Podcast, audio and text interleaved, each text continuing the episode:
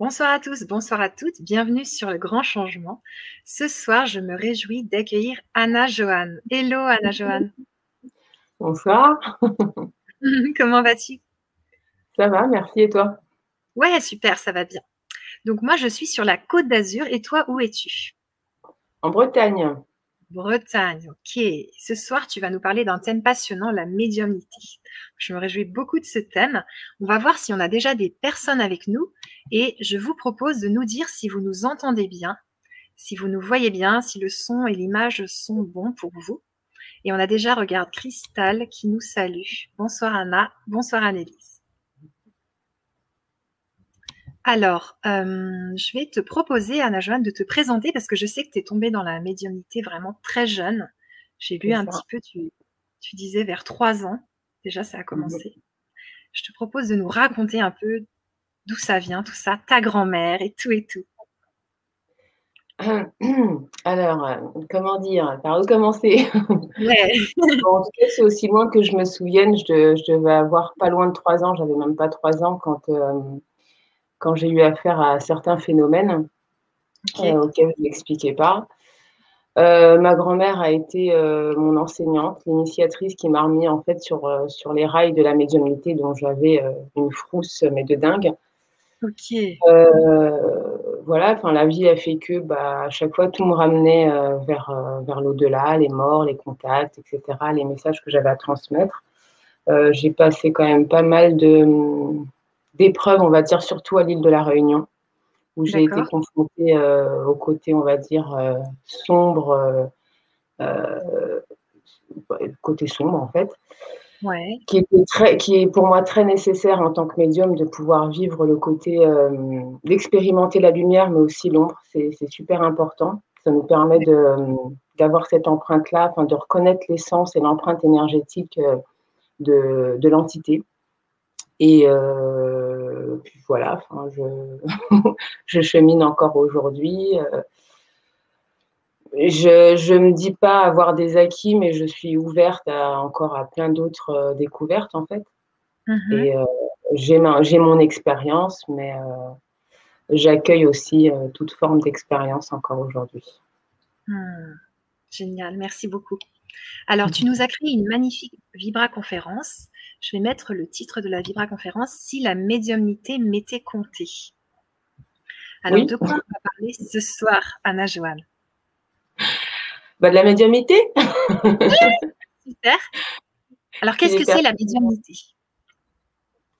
Alors, qu'est-ce que la médiumnité? Alors, pour moi, c'est un mot. Euh, alors, si on part, euh, le fait d'être médium, c'est de pouvoir en tout cas canaliser et euh, contacter, parler, communiquer avec le monde de l'au-delà.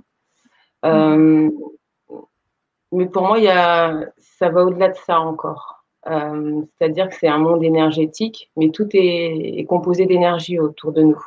Donc pour moi, le, le, médium ne fait pas que communiquer avec, avec, avec des défunts, il communique aussi avec toute forme d'énergie, que ce soit même au niveau de l'émotionnel. Il est capable de, en tout cas pour mon expérience personnelle, hein, capable de, ressentir, de voir, de retranscrire l'émotion euh, d'un être vivant.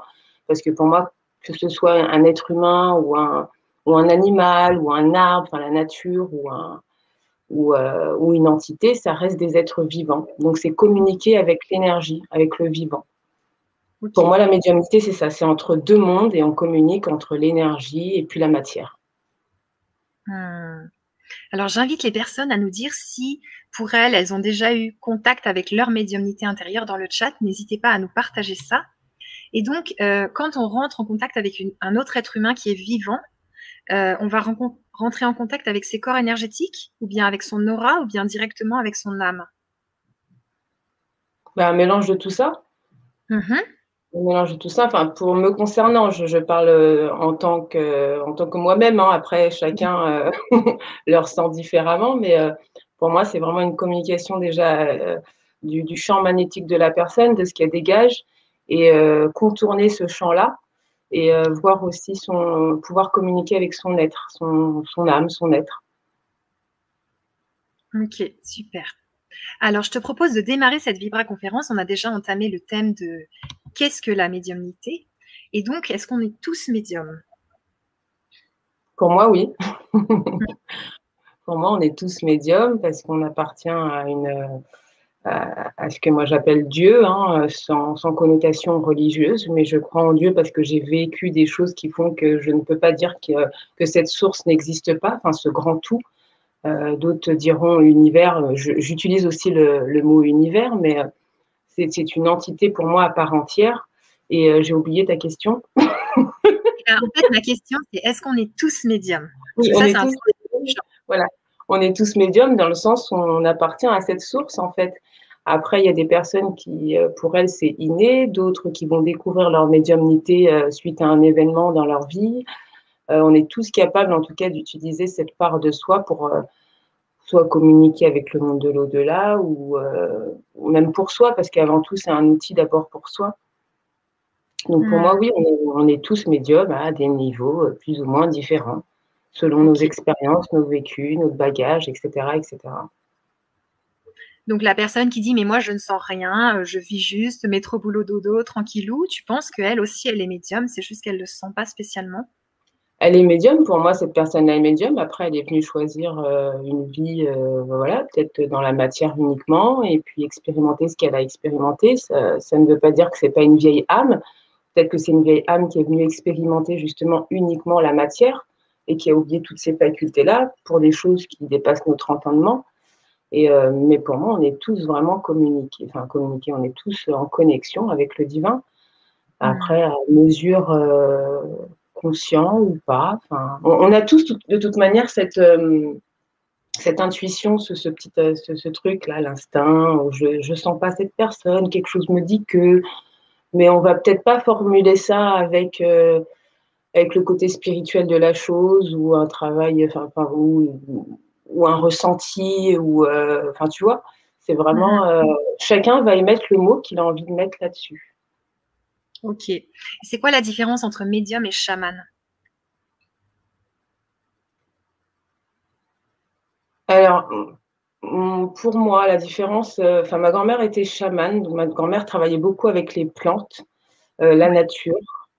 Euh, elle était aussi très en lien avec le monde des esprits, que ce soit le monde des esprits au travers euh, de, la, nature, enfin, la force de, Dame Nature. Euh, elle, utilisait beaucoup les herbes médicinales, etc. Et, et, le médium, pas forcément. Enfin, moi, je sais que j'aime bien la nature, mais je ne vais pas forcément communiquer. D'ailleurs, je ne communique pas avec la nature. j'aime bien, voilà, un arbre, c'est joli, des oiseaux, c'est beau, mais je je, ressens l'énergie, par contre, l'énergie, euh, la force de la nature, je, vais, je, la ressens. Je la vois, je la ressens, mais je ne communique pas avec parce que ce n'est pas ma base non plus de prédilection. Moi, je préfère parler aux morts. Et euh, pour moi, la différence, elle est peut-être au niveau euh, de, de, l'outil. Le chaman, il va être avec ses outils médicinaux, les herbes, etc., etc., et pas forcément le, médium. Mm-hmm. Ok, d'accord. Alors justement, en parlant de la mort, comment tu communiques avec les morts? Comment je communique avec les morts? Euh, Ça dépend. Ok. Ça dépend, il y a plein de paramètres. Euh. Qu'est-ce que je pourrais te raconter euh? Alors, ça peut être une consultation. Une personne va me demander de parler à, de, rentrer en contact avec telle, telle personne. Euh, donc, selon la disponibilité euh, du défunt, euh, il se peut que voilà, il communique comme il se peut qu'il ne communique pas pour des raisons qui, voilà, qui, voilà, pour des raisons qui me dépassent aussi parfois.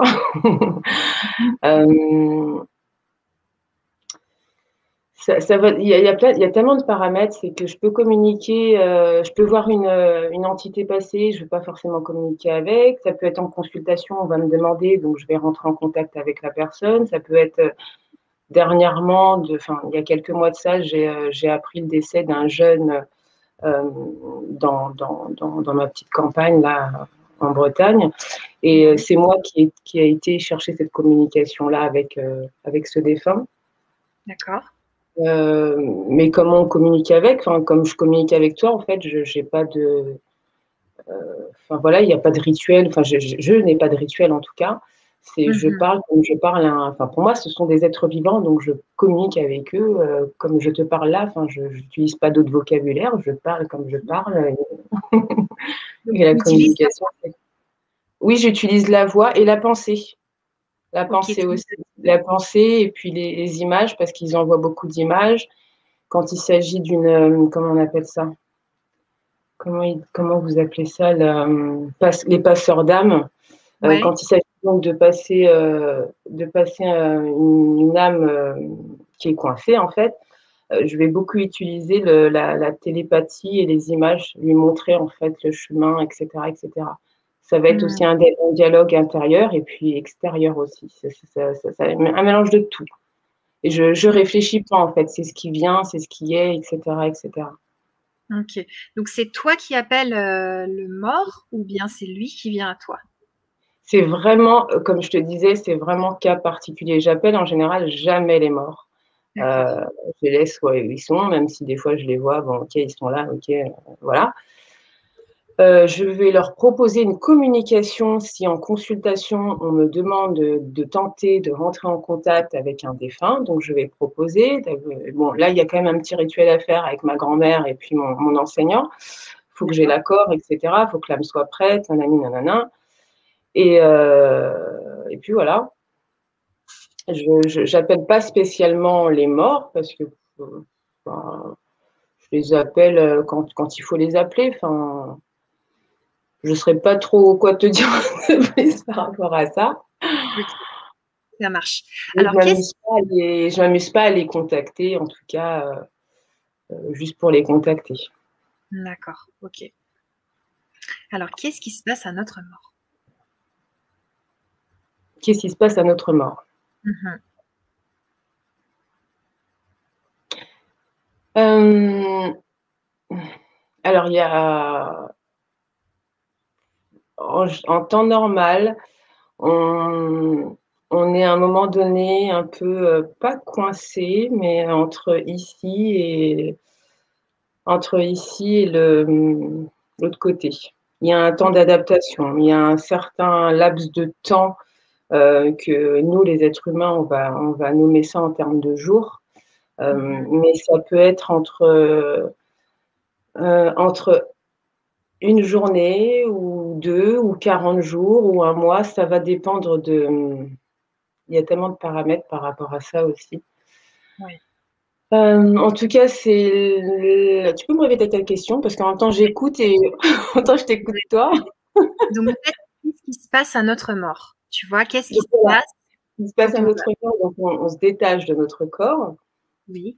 ce laps de temps où euh, alors, on me dit qu'il y a ce laps de temps où on va euh, nous montrer, en fait, euh, en version euh, cinéma, la vie qu'on a menée, etc., etc. Et il y a ce choix, en tout cas, qui est fait soit de, soit de, soit de quoi? Soit de errer, c'est ça? Soit de, soit de rester dans, dans, la matière, on va dire, en tout cas dans l'énergie terrestre, ou soit de traverser cette, euh, cette porte, on va dire, ce tunnel, pour aller euh, faire ce qu'on a à faire euh, de l'autre côté de la lumière, du côté de la lumière. Et ce qui se passe en général, c'est qu'on est très. en général, on reste. On reste pendant un laps de temps parce qu'il y a le deuil, il y a déjà l'acceptation de la mort. Ça, tout va dépendre de la mort qu'on a eue aussi. Il y a l'émotion de la famille, des proches qui nous retiennent énormément. Euh, donc, d'où ce, laps de temps euh, où, il est nécessaire pour le défunt et aussi pour la famille, euh, en tout cas les proches, de, rester euh, dans, dans, nos vibrations, dans, notre monde. Je ne sais pas si je suis claire quand je parle. C'est clair, Anna Joanne, je suis, c'est passionnant. Il y a plein de questions qui me viennent. il y a aussi des questions de chat, dans le chat et je vous invite à en poser parce qu'on va y répondre après. Donc, n'hésitez pas à poser vos questions, à dire euh, ce qui vous intéresse et tout ça. Donc, moi, je me demandais, tu vois, euh, est-ce qu'une personne, par exemple, qui, qui met fin à ses jours, ça va être la même chose pour elle que quelqu'un qui meurt euh, accidentellement, par exemple?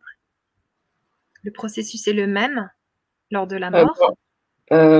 Une personne qui a, eu un accident et une personne qui met fin à ses jours, pour moi aussi, qui a eu l'expérience de certaines âmes, c'est vraiment, enfin, c'est on a tendance à dire que les, personnes qui suicident, elles restent un laps de temps ici, etc., parce qu'elles doivent pardonner, je ne sais pas trop quoi. Mais ce n'est pas forcément vrai. Par contre, une personne qui a été accidentée, euh, voilà, que sa mort, elle a été euh, de manière très brutale, euh, elle va avoir du mal à accepter sa mort. Donc, ça va être, disons que cette âme, cette anti, enfin, ce, défunt, enfin, cette âme, va avoir plus du, mal à conscientiser sa mort qu'une personne qui s'est suicidée. Elle va être mmh. consciente qu'elle s'est suicidée, consciente de, dans l'état dans lequel elle est, et elle va décider si oui ou non elle va errer encore une fois euh, parmi nous ou euh, si elle va décider de traverser euh, l'autre côté, le tunnel, enfin voilà quoi. Hmm. Ok, donc la personne qui est morte accidentellement, est-ce que c'est possible qu'elle ne sache pas qu'elle est morte? Oui, oui, oui. Et qu'est-ce qui se passe dans ces cas-là? Dans ces cas-là, alors je vais prendre l'exemple que j'ai de, le plus proche. donc ce jeune homme dont je te parlais, J'en parle d'ailleurs dans, dans, mon bouquin. Et euh, c'est un jeune homme, en fait, qui sortait d'un endroit euh, festif, euh, un jeune homme d'une vingtaine d'années, et qui, malheureusement, est décédé ce jour-là parce qu'il était un petit peu amoché et n'a pas eu conscience de, sa mort. Donc, il était, perdu. Il était vraiment, pas conscient qu'il était mort. Il se demandait où c'est qu'il était. Pour lui, il était dans une pièce noire. Et effectivement, il était dans une pièce noire. Et il ne trouvait pas cette. Euh, il a fallu en fait communiquer énormément avec, euh, avec, euh, avec ce jeune homme pour qu'il prenne rapidement conscience de sa mort. Ce qui a été très rapide pour lui parce qu'il a gardé en fait tout ce. tout le côté mental encore, parce que quand on meurt, on garde encore un peu cette notion de notre vie. Donc, on a encore le mental, on a encore l'ego, enfin, voilà. Et donc, euh, c'était une personne de son vivant qui était très pragmatique, qui était très vivace et qui comprenait, très intelligente, euh, donc qui comprenait rapidement. Donc, en discutant avec lui euh, un certain nombre de temps, mais pas trop longtemps, il a rapidement pris conscience de sa mort. voilà. Ok, ça marche, ça marche. Et quelqu'un, tu vois, qui aurait mis fin à ses jours, euh, comment nous, ici, on peut comprendre ça dans le sens, euh, est-ce que selon toi, c'est parce que sa vie était terminée ou bien qu'est-ce que tu en penses de ça, d'un point de vue de médium? Alors, euh, je, vais, prendre des exemples hein, parce que c'est toujours au cas par cas. Hein. pour moi, c'est toujours au cas par cas. Euh, je vais prendre l'exemple d'un monsieur qui s'est suicidé. Euh, euh, il était conscient de ce du geste qu'il a, qu'il a eu. Excuse-moi, parce que en même temps, tu me parles et en même temps, on me parle de l'autre côté. Donc, tu peux répéter ta question? Oui, je veux bien répéter, mais je suis intriguée, peut-être que les auditeurs aussi. Qui te parle de l'autre côté? Est-ce que c'est ta grand-mère et, qui y a d'autres? Euh, C'est pas ma grand-mère. Enfin, ma grand-mère est là, mais c'est pas ma grand-mère. Ok. Donc c'est plutôt des. C'est mon enseignant, voilà. C'est. bon, c'est pas grave, on s'en fout. Ok, on s'en fout. D'accord. Alors, euh, donc ma question, c'était une personne qui se suicide. Ouais. Comment nous, on peut comprendre ça, euh, tu vois?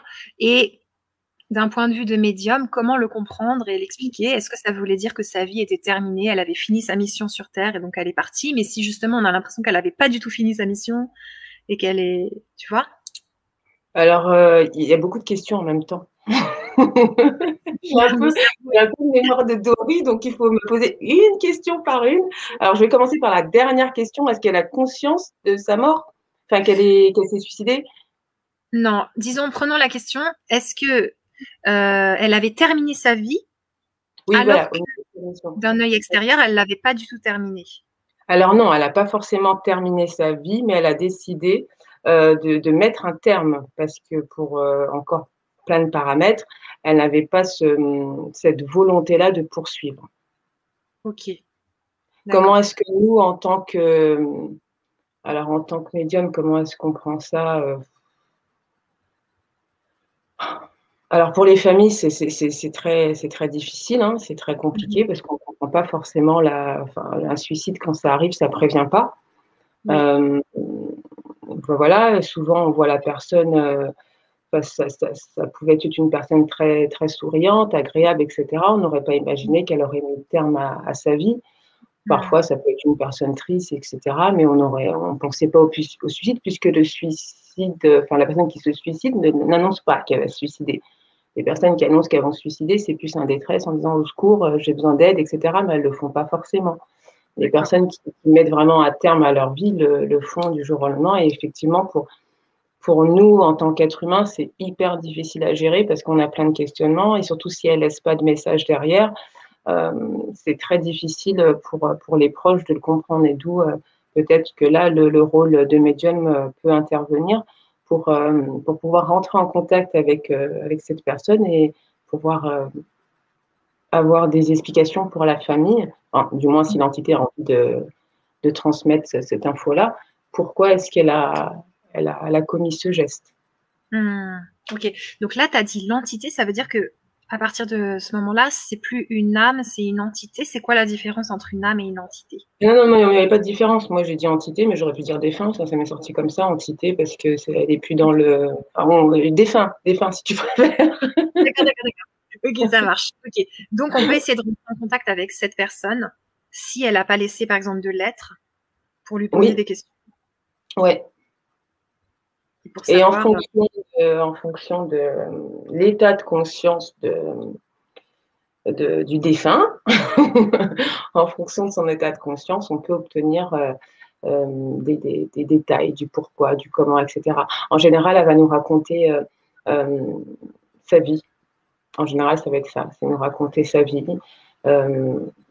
le pourquoi elle a été triste à ce moment-là, qu'est-ce qui a, enfin, son émotion en tout cas. Pourquoi est-ce mm. qu'elle a mis terme à sa vie, etc. Et ensuite, il y a le message derrière aussi. Euh, ok. voilà, c'est vrai. D'accord. Ok, alors maintenant, j'aimerais savoir qu'est-ce qu'on devient quand on meurt? Et où on va? Mais déjà, qu'est-ce qu'on devient? Alors, où on va, j'en sais rien. j'en sais rien du tout. Euh, je pense qu'on a oublié, on a le voile de l'oubli, donc on ne sait plus. Hein. Euh, je sais que d'après ce qu'on m'a déjà dit et qu'on m'aurait dit, c'est qu'on poursuit une espèce de, de, mission. Cette mission, elle peut être sur d'autres plans, comme elle peut être encore sur, sur euh, le plan de, de, l'humain, enfin de la matière humaine, qu'on va peut-être euh, guider d'autres humains, etc. etc. mais pour te dire exactement où on va, je ne saurais absolument pas te dire. Je hmm. ne sais pas où on va. Et ce qu'on devient, est-ce que tu le sais? Ce qu'on devient, euh, c'est-à-dire ce qu'on devient. Bah, avant de se réincarner, est-ce que tu penses qu'on se réincarne déjà? Est-ce qu'il y a un temps euh, long entre deux vies? Pour moi, ça, dépend vraiment de, de, l'âme. En fait, elle a le choix, euh, je pense, hein, euh, de ce qu'on me dit, l'âme a le choix de se réincarner ou pas, de se réincarner dans ce plan-là, de matière-là, euh, euh, en tout cas dans cette planète-là, comme sur d'autres plans. C'est vraiment, voilà, elle a un menu, on lui présente le menu, voilà, ou une carte, voilà, tu veux aller là, là ou là. elle a le choix de décider où c'est qu'elle veut mener, continuer à mener son existence de manière physique ou pas parce que sur d'autres plans, on n'est pas, euh, on n'a pas cette, euh, on va dire, cette forme-là. Ok, donc est-ce qu'elle peut se réincarner dans la même famille, du style euh, un bébé de 3 ans meurt et puis ensuite les parents ont un nouveau bébé et c'est nouveau, elle peut? Oui. Ok. Et se réincarner par exemple au Moyen Âge, tu vois, repartir en arrière? Non, là, c'est différent. C'est différent parce que, en, tout cas, de ce que je, comprends, euh, comment est-ce que je peux expliquer ça?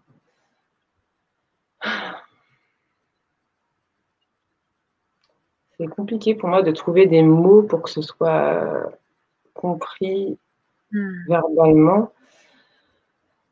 Disons que l'âme peut se. C'est même pas l'âme, le, mort, on peut vivre sur un autre espace-temps. Euh, mais ce temps n'existe, enfin, je sais pas, je n'arrive pas à expliquer. c'est vraiment un, euh, une époque qui, qui, qui, tu peux la revivre, mais ça sera plus dans, dans une espèce de conscience modifiée. Enfin, je ne saurais pas t'expliquer. Ce temps n'existe pas, cette époque n'existe plus en fait. Elle n'existe plus en tant que, que, que, que, quantité, que âme, enfin que défunt. Tu peux revivre ces moments-là. Je ne saurais pas l'expliquer autrement. Ok, mais tu peux les revivre pour une vie entière ou juste pour quelques minutes de test? Euh, Je ne saurais pas te répondre à cette question. Je ne saurais pas l'expliquer. Par contre, euh, la seule chose où je peux orienter, euh, c'est plus au niveau des, défunts qui restent dans cette, dans cette époque-là. C'est-à-dire qu'ils sont morts à cette époque-là et qui répètent cette, cette vie-là de manière continuelle. Répète. Là, c'est moi qui ai besoin de, répétition. Là. Euh, par exemple, euh, hum, j'ai eu le cas du, chez, une personne où, euh, où la maison est très très ancienne, où elle a vécu dans les années de la guerre, 45, 39, 45, etc. Et un matin, bon voilà, la porte elle s'est ouverte toute seule. Il y avait un petit jeune homme qui passait par là.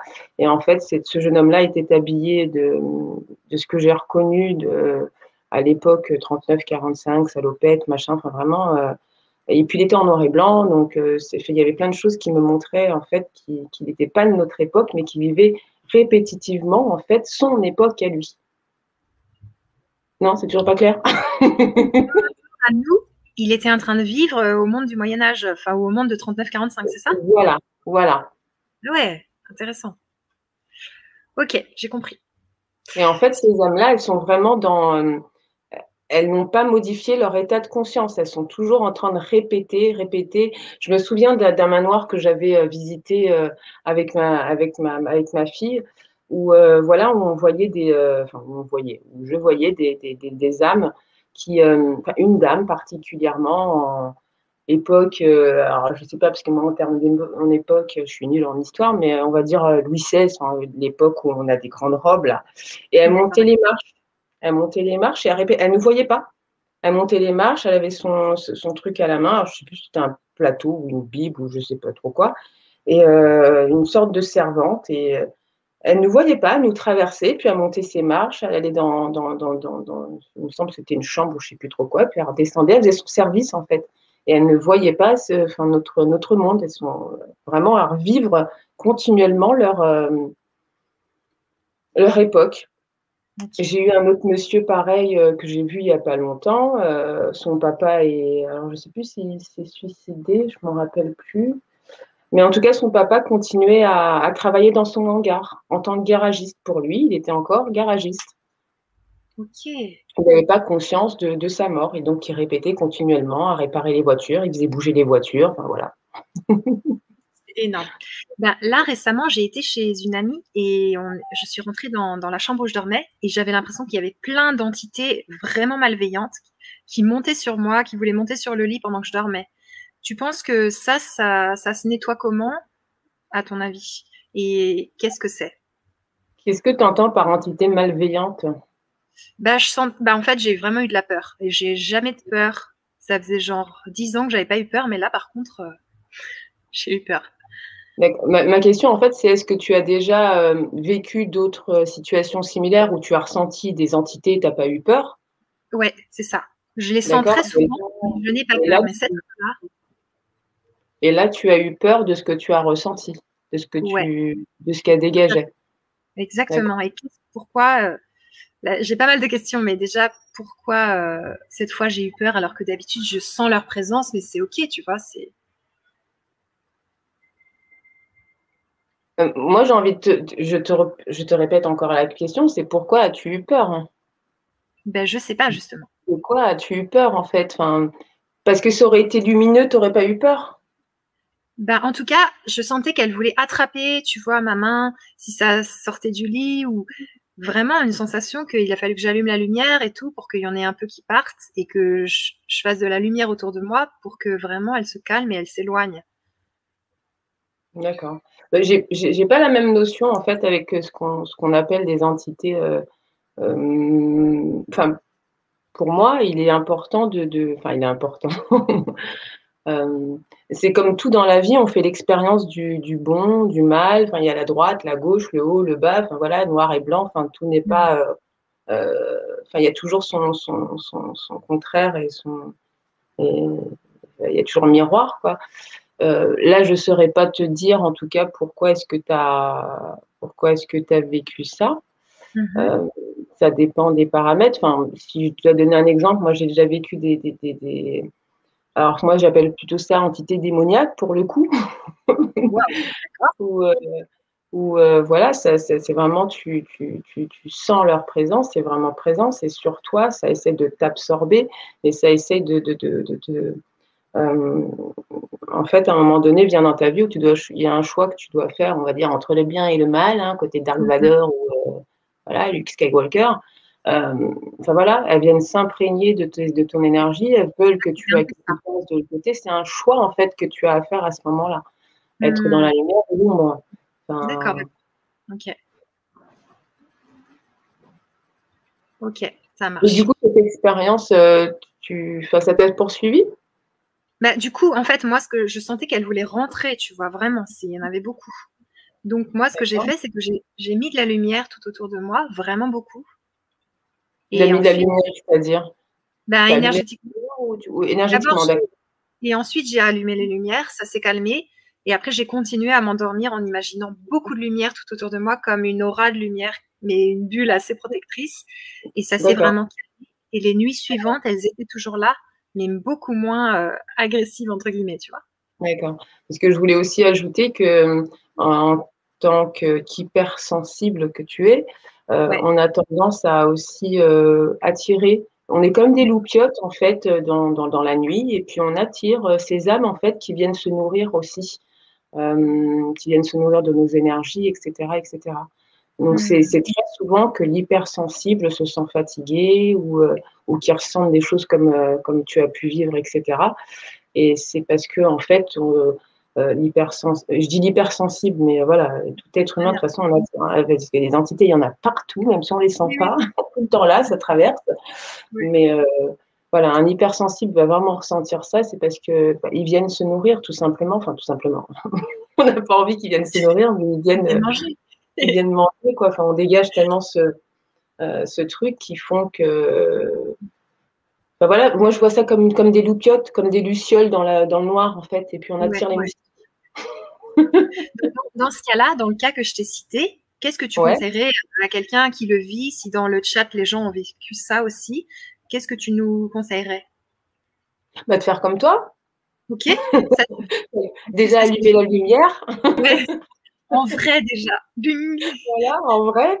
Et puis, euh, euh, euh oui, c'est allumer la lumière. Et puis, euh, moi, j'aurais tendance à aller discuter avec ces entités-là. Mais bon, après, si on n'est pas, si on n'a pas l'habitude, bah, c'est de se rassurer, aller boire du café. Enfin, je sais pas, mais en tout cas, allumer la lumière, mettre une petite musique, demander, peut-être prier, demander, comme tu as pu le faire aussi, t'imaginer cette bulle de lumière, etc. Enfin, moi, c'est pas du tout mes outils. Hein, donc, je, je, personnellement, je ne fais pas ça comme ça. Mais j'essaie de me mettre à la place d'une personne qui a peur et qui est novice dans, la, dans, dans, dans, ce processus-là, enfin, dans, cette expérience-là. Euh, ce serait, oui, d'allumer la lumière et puis peut-être s'endormir avec la lumière. bien, sûr. Mais toi, donc, ça ne serait pas tes outils? Tes outils, ça serait plutôt, euh, est-ce que ça serait de contacter euh, ton enseignant ou bien? Ah, Moi, j'en vois bouler. Je, Aujourd'hui, je ne serais plus. Euh, disons, alors, si, si, je me remets dans, dans, dans, dans ce que j'étais, dans la manière de fonctionner avant, avant, j'étais une grosse pipette. Alors, dès que je sentais trucs, il y avait des morts euh, au pied de mon lit, etc., bah, j'allumais, j'allumais la lumière. Enfin, j'étais vraiment en mode flip. Et euh, je ne connaissais pas tout ce qui était au niveau de protection, machin, etc. J'appelais que ma grand-mère. Mamie, aide-moi, s'il te plaît, je vais mourir, qu'est-ce qui se passe? Mais mais j'allumais la lumière. En fait, la, la première protection que j'avais, c'était cette lumière-là. Je me souviens d'un soir où j'avais accouché de mon, euh, je ne sais plus quel enfant, je crois que c'était le dernier, j'en ai trois, euh, à l'hôpital. Mon ex-conjoint était venu à ce moment-là, euh, enfin voilà, visiter la maman qui a accouché, blablabla. Et à un moment donné, il est parti. Il est parti, donc moi je m'endors et puis de là, je sens, je sens une présence à côté de moi et je, pensais que c'était lui. Mais de suite, mon cerveau, euh, j'ai commencé à voilà, me dire, mais non, ça peut pas être lui, il n'est pas là, machin, là. En fait, c'était une, entité vraiment euh, quoi, euh, ombre. Et, euh, et le premier réflexe que j'ai eu, ça a été de me lever, de chasser l'entité. Mais ça, ça a été le, le réflexe de survie. Mais donc l'entité en mode The Grudge, enfin, voilà, c'était un peu, un peu comme dans les films d'horreur ce jour-là, donc qui rentre dans le mur, qui s'en va. Mais on a tellement cette force intérieure de pouvoir les, euh, euh de pouvoir les, les, les, les, les jeter, enfin pas les jeter, les, tu vois, les chasser. on a cette, cette, cette force-là, au-delà de la peur, on est, euh, on a vraiment cette vibration, mais de dingue, quoi. Et mmh. après, oui, après, il y a la peur qui s'installe parce qu'on dit, ouais, qu'est-ce qui s'est passé? On allume les lumières, etc. Mais on a tous cette force-là intérieure de pouvoir euh, chasser une entité s'il faut, en tout cas, la, la chasser s'il faut la chasser. Enfin, voilà. Ouais. Justement, on m'avait dit qu'il fallait leur ordonner de partir, tu vois, genre. Ah oui, voilà, c'est ça, c'est ça. S'il te plaît pas, et tout. Donc là, c'est ce que j'ai fait. Je leur ai ordonné de partir, mais c'est mhm. vrai que euh, cette fois-là, il y a eu de la peur et j'étais assez étonnée. J'ai eu l'impression qu'il y en avait vraiment beaucoup. Ah oui, mais la peur nous nourrit. Ok. Tu leur donnes de, du, du, du comment on dit, de, du grain à leur moulin ou je sais pas trop quoi? tu leur donnes de quoi, de quoi te nourrir en fait. Ta peur, bah, c'est super. Mais nous, on va tous la miam miam miam. ok, ok. Donc d'abord diminuer la peur tout en faisant la bulle de protection et en leur ordonnant de partir. Ah oui, il faut être hyper confiant parce que qu'est-ce qu'ils peuvent nous faire C'est ça. Qu'est-ce qu'ils peuvent nous faire? Ben, Quelque part, oui. quand ils se mettent sur les gens et qui, et qui font des problèmes dans les corps énergétiques ou des choses, des maladies, ça peut créer des problèmes. Les entités sur les gens, ça pompe l'énergie, ça fait pas mal de choses. Oui, mais c'est qu'il y a une faille déjà en nous à ce moment-là. Il y a des problématiques aussi. Après, il y a les cas hyper extrêmes, c'est-à-dire qu'après, il y a des entités, alors c'est même plus des entités pour moi, c'est, je ne sais pas d'où ça vient, mais en tout cas, pas de notre plan, qui sont hyper, par contre, euh, hmm, dangereuses. Là, il y a même des cas de possession, etc. Mais euh, on connaît, euh, enfin, je ne sais pas si tu connais Padre Pio. Enfin, vraiment, il a vécu des choses, enfin, vraiment démoniaques avec ce qu'on appelle le démon. Enfin, vraiment des entités. Enfin, c'est complètement l'ombre, mais le côté obscur de la force. Et là, par contre, c'est encore autre chose. Et je sais que j'ai été euh, amenée une fois, et la, seule fois, parce que j'ai dit niette, c'est mort, je ne veux plus qu'on me, je veux plus expérimenter ça. Le cas d'une jeune fille euh, qui était, alors c'était sa mère qui était venue pour un soin ou je sais plus trop quoi, et donc qui m'a parlé de sa fille, et sa fille était, alors c'est pas bipolaire, mais psycho, je sais pas quoi. Euh, il y avait un, euh, psychopathe? Non, c'est pas psychopathe. oui, voilà, c'est ça. C'est ça. Maniaque. Mais, mais, pour le coup, j'ai dit à sa maman bon, bah, euh, ramenez-la, on verra. Enfin, au moins que je la rencontre et qu'on discute, etc. Alors, à maman m'avait pas du tout dit ce qui allait se passer parce que même elle euh, a été dépassée par sa fille, mais elle m'a laissé cette surprise-là. Je m'en souviendrai toute ma vie.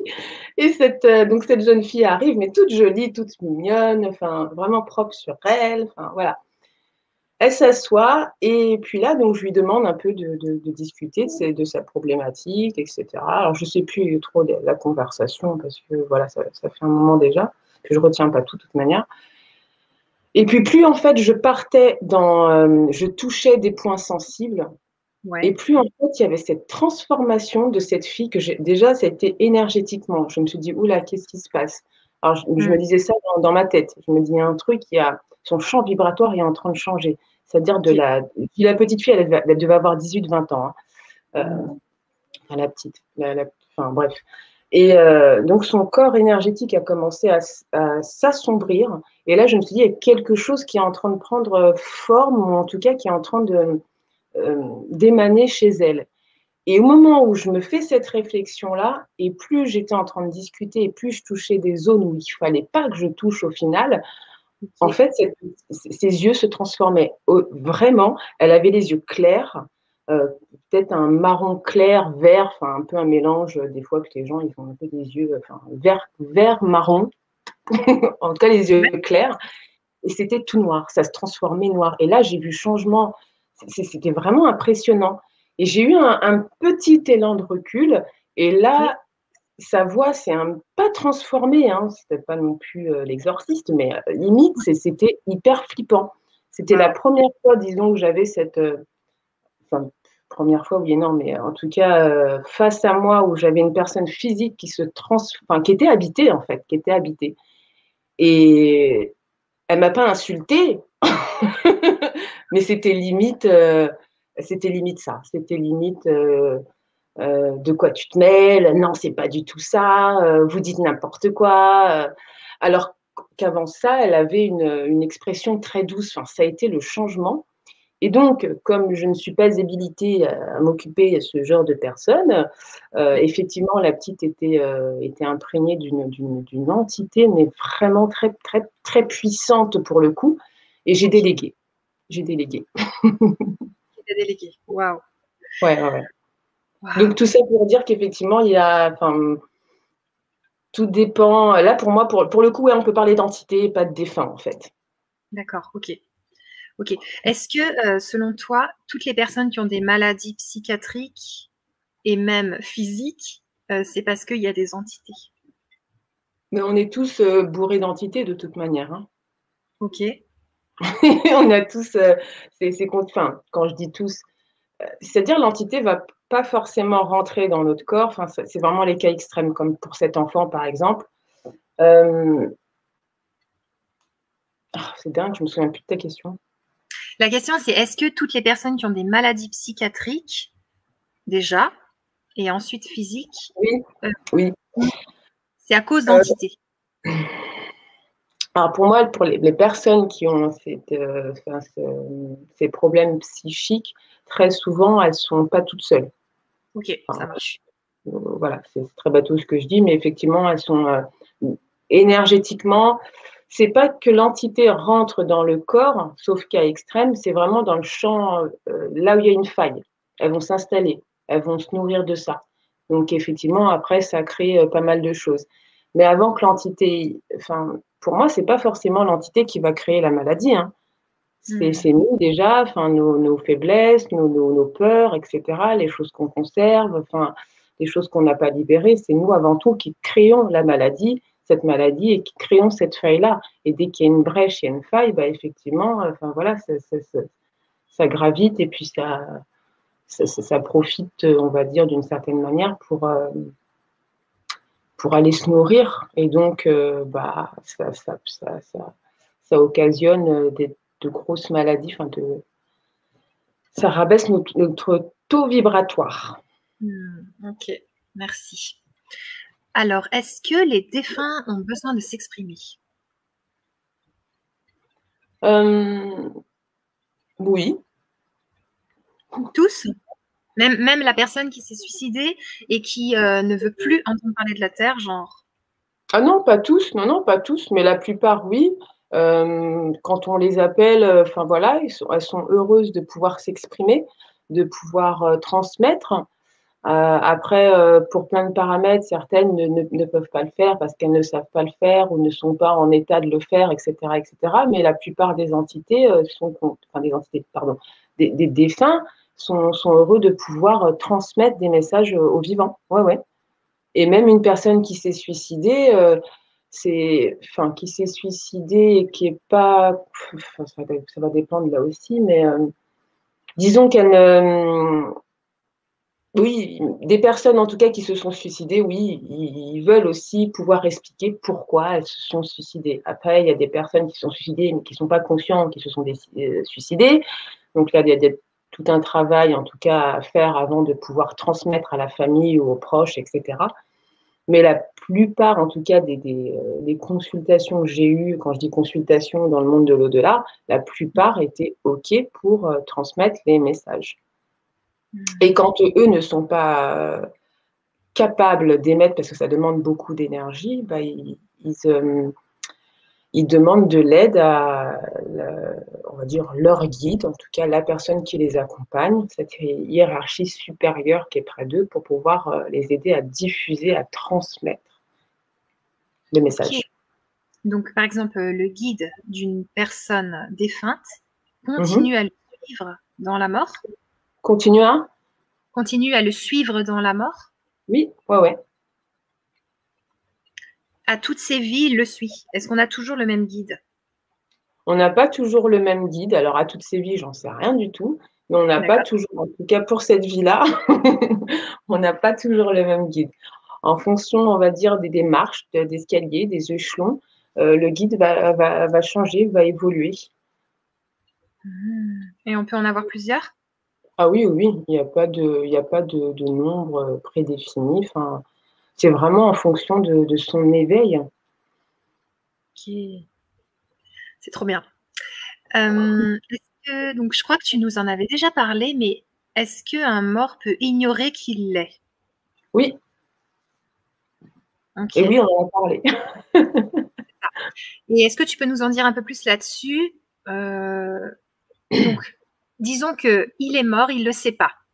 Donc il va faire quoi? Il va continuer à se coucher à côté de, de son mari, si c'est une femme, euh, ou de son enfant, et croire qu'il est là. Et en fait, il va voir qu'il est transparent quand il touche euh, ses proches, des choses comme ça. Oui. Ça me fait penser un peu le film qui est très réaliste, Les Autres de Nicole Kidman. Je ne sais pas si tu connais. je l'ai vu, ouais, j'ai bien, ouais, j'ai bien c'est un peu de la même manière, en fait, c'est que euh, certains, morts vont, continuer leur, leur, leur, vie, vont se poser la question pourquoi est-ce qu'elle ne me répond pas, etc. Euh, d'autres vont, comme je te disais, comme le, cas pardon, de, ce jeune homme où euh, il, est, enfin, il était conscient ou pas vraiment conscient de sa mort, donc ils vont rester encore dans, dans, dans, dans, cette que j'appelle cette conscience, euh, enfin, le, monde dans lequel il s'est, créé, enfin, il s'est créé, non, mais euh, je ne sais pas comment expliquer ça, dans le, l'état de conscience dans lequel il est. D'accord. Ok. Euh, c'était ça ta question? Bah Ouais, c'était ça, c'était ça, c'était ça. Alors, par rapport au vivant, est-ce que donc, comment on fait pour dialoguer avec l'au-delà quand on l'a jamais fait? Qu'est-ce qu'on fait? Ah oui, ça c'est des questions que j'ai que j'ai souvent.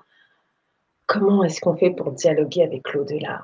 Bah, c'est vrai que, qu'on a tendance, nous l'humain, on a tendance à vouloir euh, avoir euh, une communication avec euh, avec eux comme si qu'on avait quelqu'un au téléphone. Hmm. Et c'est, ça se passe pas toujours comme ça, pas souvent en tout cas déjà, c'est de leur parler. Euh, souvent, on parle à haute voix tout seul. Et eh ben, c'est de faire la même chose quand on s'adresse à eux. Euh, souvent, ils vont nous envoyer très souvent beaucoup, beaucoup, beaucoup de, de, signes, de synchronicité, mais on a tendance, on a cette, cette, euh, l'être humain est fascinant, il, est très complexe, mais en même temps très fascinant c'est qu'il a cette capacité à pouvoir pourtant voir tellement de choses et tellement de messages qu'on nous transmet à longueur de journée, mais on a ce filtre, on filtre tout. On va se dire, mais non, c'est du hasard, qui est ceci, qui est cela. Enfin, et le, ce monde de l'au-delà est tellement subtil qu'en fait, il, faudrait rentrer dans sa, dans sa propre subtilité pour pouvoir communiquer d'un monde subtil à notre plan, enfin, à notre intérieur qui est subtil aussi. Enfin, je ne sais pas comment l'expliquer, mais euh, j'ai l'exemple des, voilà, si, on a une plume qui tombe, oui, pourquoi j'ai cette plume? Et puis je suis pas sûre que ce soit ma grand-mère, nanani, nanana. Et puis on allume la télé et puis on voit une personne qui parle et puis qui porte le nom de ma grand-mère. Ouais, mais bon, la plume, ma grand-mère. Et puis comme par hasard, ceci, cela. On a besoin vraiment que, que le défunt euh, fasse sonner le téléphone pour dire oui, bah, c'est moi. mais non, ça se passe pas comme ça. Euh, peut-être le moyen le plus simple, et encore, c'est pas finalement plus simple parce qu'il y a des personnes qui ont cette capacité de faire des, des, songes euh, dans le rêve, de pouvoir euh, communiquer avec le défunt, mais une fois réveillé, ouais, mais si ça se trouve, c'était qu'un rêve. Et puis, on est toujours en train de se. Toujours en train de, Il faut comprendre que ce monde, il n'est pas. Il n'est pas fait de matière, en fait. C'est tellement subtil. Et même pour le pouvoir l'expliquer, les mots sont, sont hyper faibles. Les, je, j'ai envie de dire que de traduire le langage énergétique du monde invisible, c'est comme euh, si voilà, c'est comme si moi j'essayais de traduire le chinois quoi. Enfin, je ne parle pas chinois, il faut un traducteur en fait. C'est une langue. Une fois qu'on parle, qu'on comprend cette langue, on se dit mais cette langue-là, elle n'est pas française, elle n'est pas chinoise, elle n'est pas. Enfin voilà, c'est pas une langue euh, humaine, c'est une langue invisible. Donc c'est apprendre à, traduire cette langue, à la, comprendre.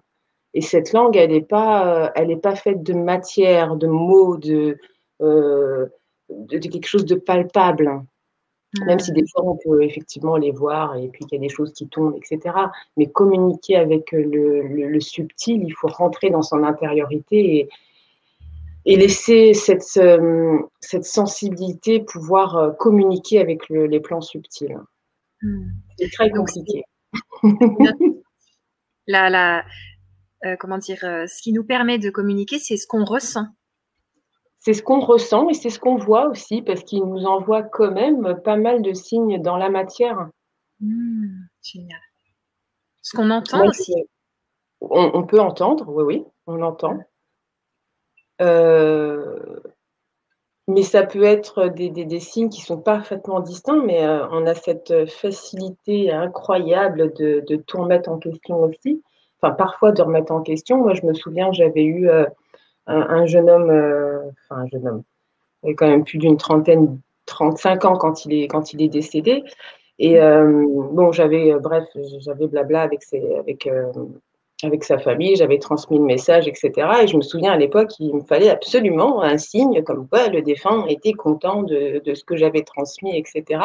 Et juste pour dire que oui, certains défunts sont capables d'utiliser la matière pour communiquer avec nous. J'avais demandé à ce défunt euh, s'il était content du, message qu'il avait reçu. Enfin, non, pas qu'il avait reçu, mais que j'avais transmis. Alors, euh, j'ai pas eu de enfin, il m'a pas contacté tout de suite. Enfin, j'ai pas eu de du tac au tac une réponse. J'ai rangé mon lave-vaisselle, etc. Et d'un coup, le téléphone s'est mis à sonner.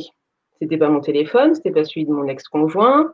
Je me disais, c'est bizarre, le téléphone, il sonne, je ne vois pas qui c'est, mais bon, je vais aller voir pour curiosité, juste pour voir, voilà.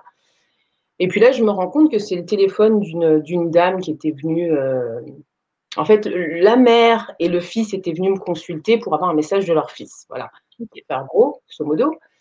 Et donc, ils, se sont, ils sont partis se promener avec le chien, blablabla. Et donc, au moment où je range la cuisine, donc je parle avec ce défunt en demandant est-ce qu'il est content, nani, nanana. Et donc, il y a le téléphone qui sonne quelques minutes après. Je suis curieuse, je vais voir c'est quoi, c'est qui, à qui appartient ce téléphone, c'est pas mien, ni bon, bref. Et je m'aperçois que c'est le téléphone de la mère. Donc, je me dis, bon, bah, ok, c'est son téléphone qui sonne, je retourne à ma cuisine, je vais ranger ma petite vaisselle. Et là, j'entends distinctement, va voir. Alors, ok, d'accord, je vais aller voir. Et en fait, c'était le. Alors, je vais dire Michel, parce que je ne me souviens plus du prénom du téléphone. Michel, en fait, qui avait fait sonner, enfin, qui avait appelé. Voilà. Et c'était euh, quelque part impossible que son téléphone, euh, enfin, qui puisse, enfin, son téléphone n'existait plus, en fait. son abonnement n'existait plus. Donc euh, voilà, c'est tout ça pour dire qu'ils sont capables d'envoyer cette énergie concentrée dans la matière pour nous transmettre, pour nous véhiculer leur, véhiculer leur présence. Effectivement, quand c'est des plumes, c'est un peu plus chiant parce qu'on se dit, ouais, bon, des plumes, ok, il y a un autre qui est passé, il y a une plume qui est tombée. c'est clair, c'est clair.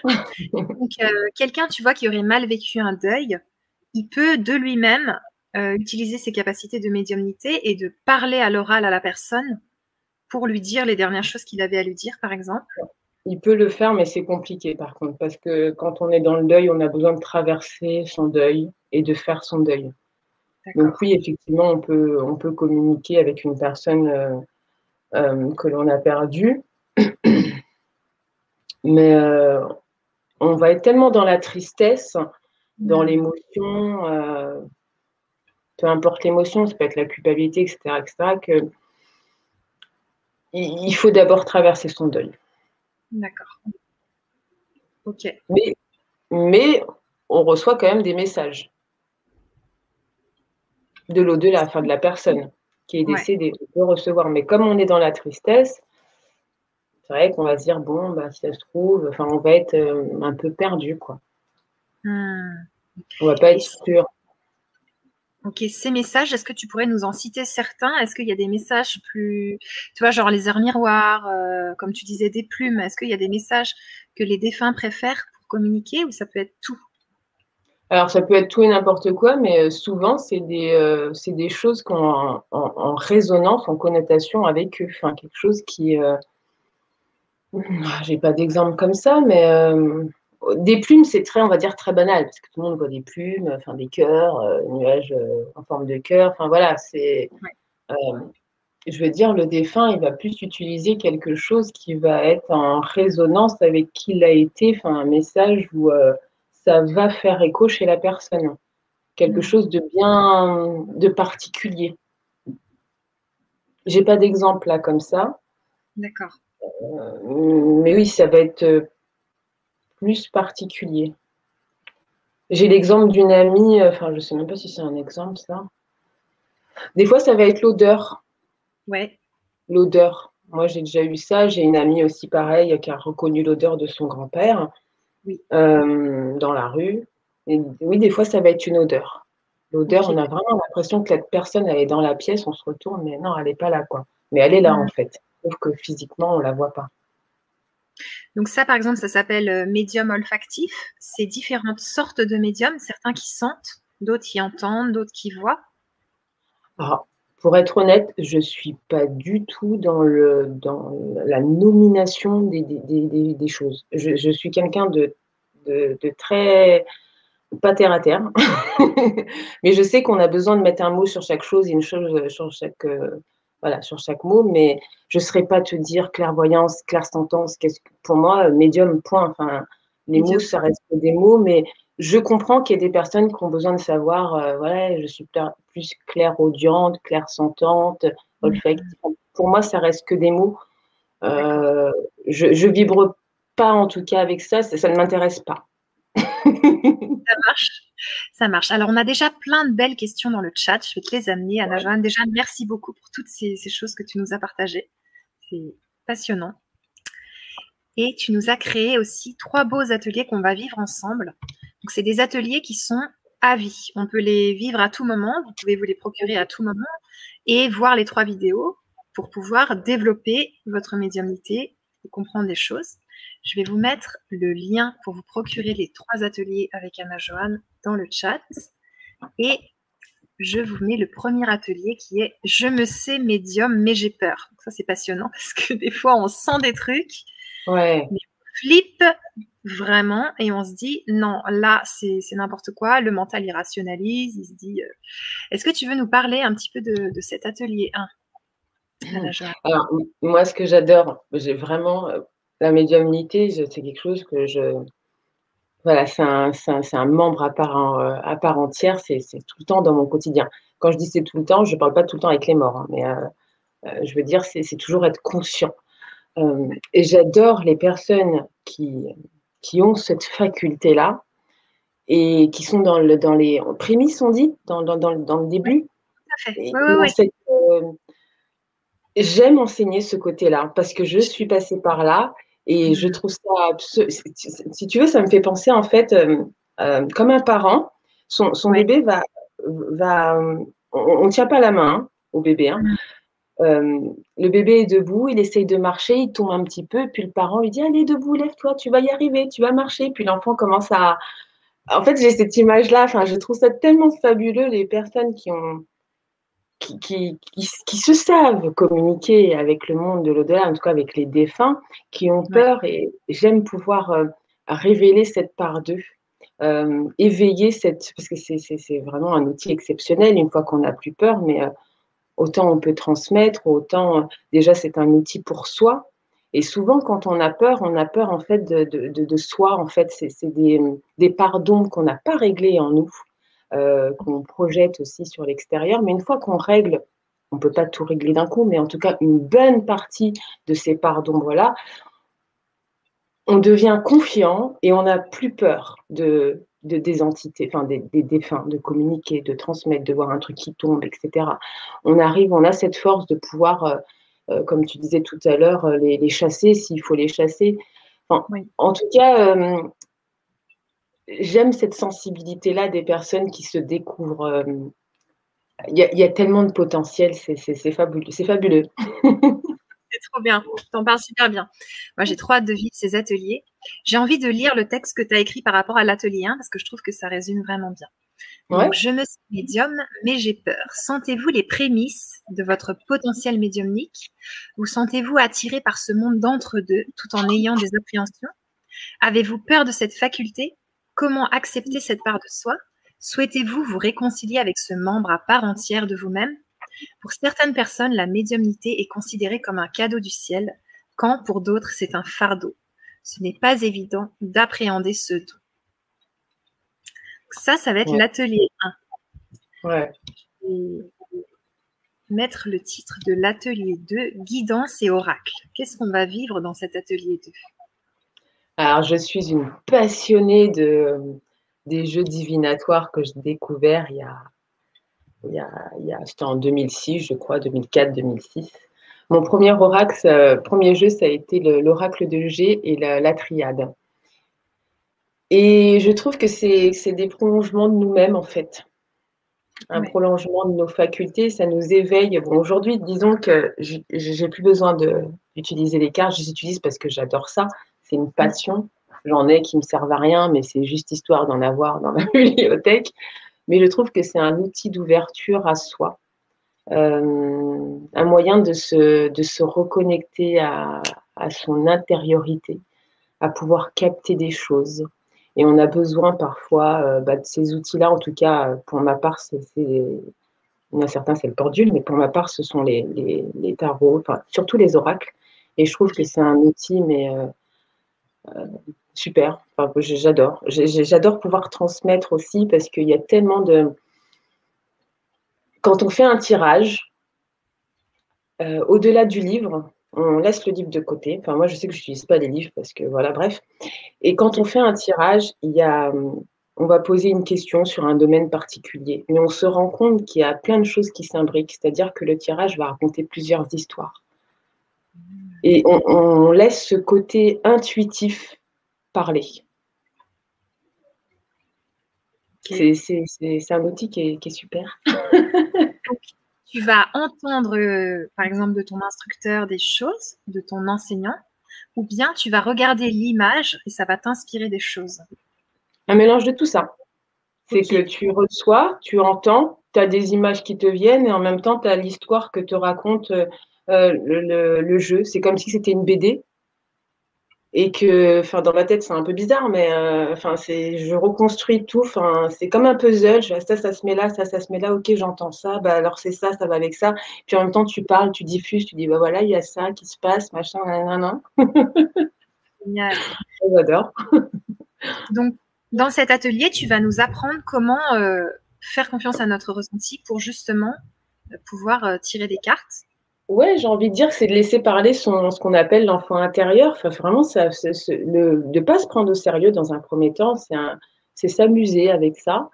Euh, enfin, en tout cas, euh, pour l'atelier, hein, je ne dis pas qu'il faut. Euh, enfin, voilà, parce que des fois, on peut voir des choses qui. voilà. Mais c'est vraiment laisser le côté enfant, enfant s'amuser et enfant communiquer ne pas être dans le cerveau de l'adulte en disant ouais ben je vais peut-être dire de la merde c'est pas ça machin. on s'en fout c'est l'enfant il parle faut laisser exprimer son enfant qu'est-ce que ton enfant y voit? C'est laisser vraiment dans, dans l'amusement dans la joie dans voilà voilà super. alors je vais vous lire cet atelier 2 Avez-vous des oracles? Les jeux divinatoires nous racontent toujours une ou plusieurs histoires, et ce, imbriquées dans un même tirage. Savoir mmh. les interpréter, c'est savoir écouter et observer ses ressentis. Comment s'imprégner de son jeu Comment interpréter son tirage Y a-t-il plusieurs types de tirages selon le domaine choisi? Peut-on les utiliser pour communiquer avec ses guides? L'oracle est un outil de prolongement de soi et permet de faire ressortir des choses. Ouais. C'est vraiment... Alors maintenant, je veux bien l'atelier 3. Qu'est-ce qu'on va vivre dans l'atelier 3 Ah, tu me poses la question Ouais. Alors, il me semble que ça va être au niveau de son canal médiumnique. Ouais. Euh, quoi comment le canal justement médiumnique? Qu'est-ce que c'est? Qu'est-ce que c'est le canal médiumnique? Euh, son, son, euh, ce que moi je ressens ici, en fait, c'est au niveau du, comment vous appelez ça en français? Le, le dernier chakra là-haut, là. Le chakra coronal? Voilà, c'est ça. Ok. Le chakra couronne, c'est l'ouverture, en fait. C'est euh, à travers différents outils. Ça peut être la méditation, promenade, euh, nature, machin, etc. Et c'est euh, rentrer dans cet état méditatif hum, pour pouvoir canaliser, augmenter son taux vibratoire à travers nos différents outils avec lesquels on se sent bien. Hmm. Souvent, j'ai euh, des personnes qui me disent oui, mais j'arrive pas à méditer, machin, nanana. Moi non plus, j'arrive pas à méditer. Enfin, me tenir en mode lotus et amen et puis attendre, je sais pas faire. hein. Donc, Ouais. je ne fais pas. c'est vraiment ressentir ça, euh, les outils avec lesquels on se sent bien. Moi, par exemple, et je le dis avec beaucoup d'humour, mais en même temps, c'est ce que je fais. Je, je peux méditer en faisant le ménage. Ouais, ouais, Genre, ouais.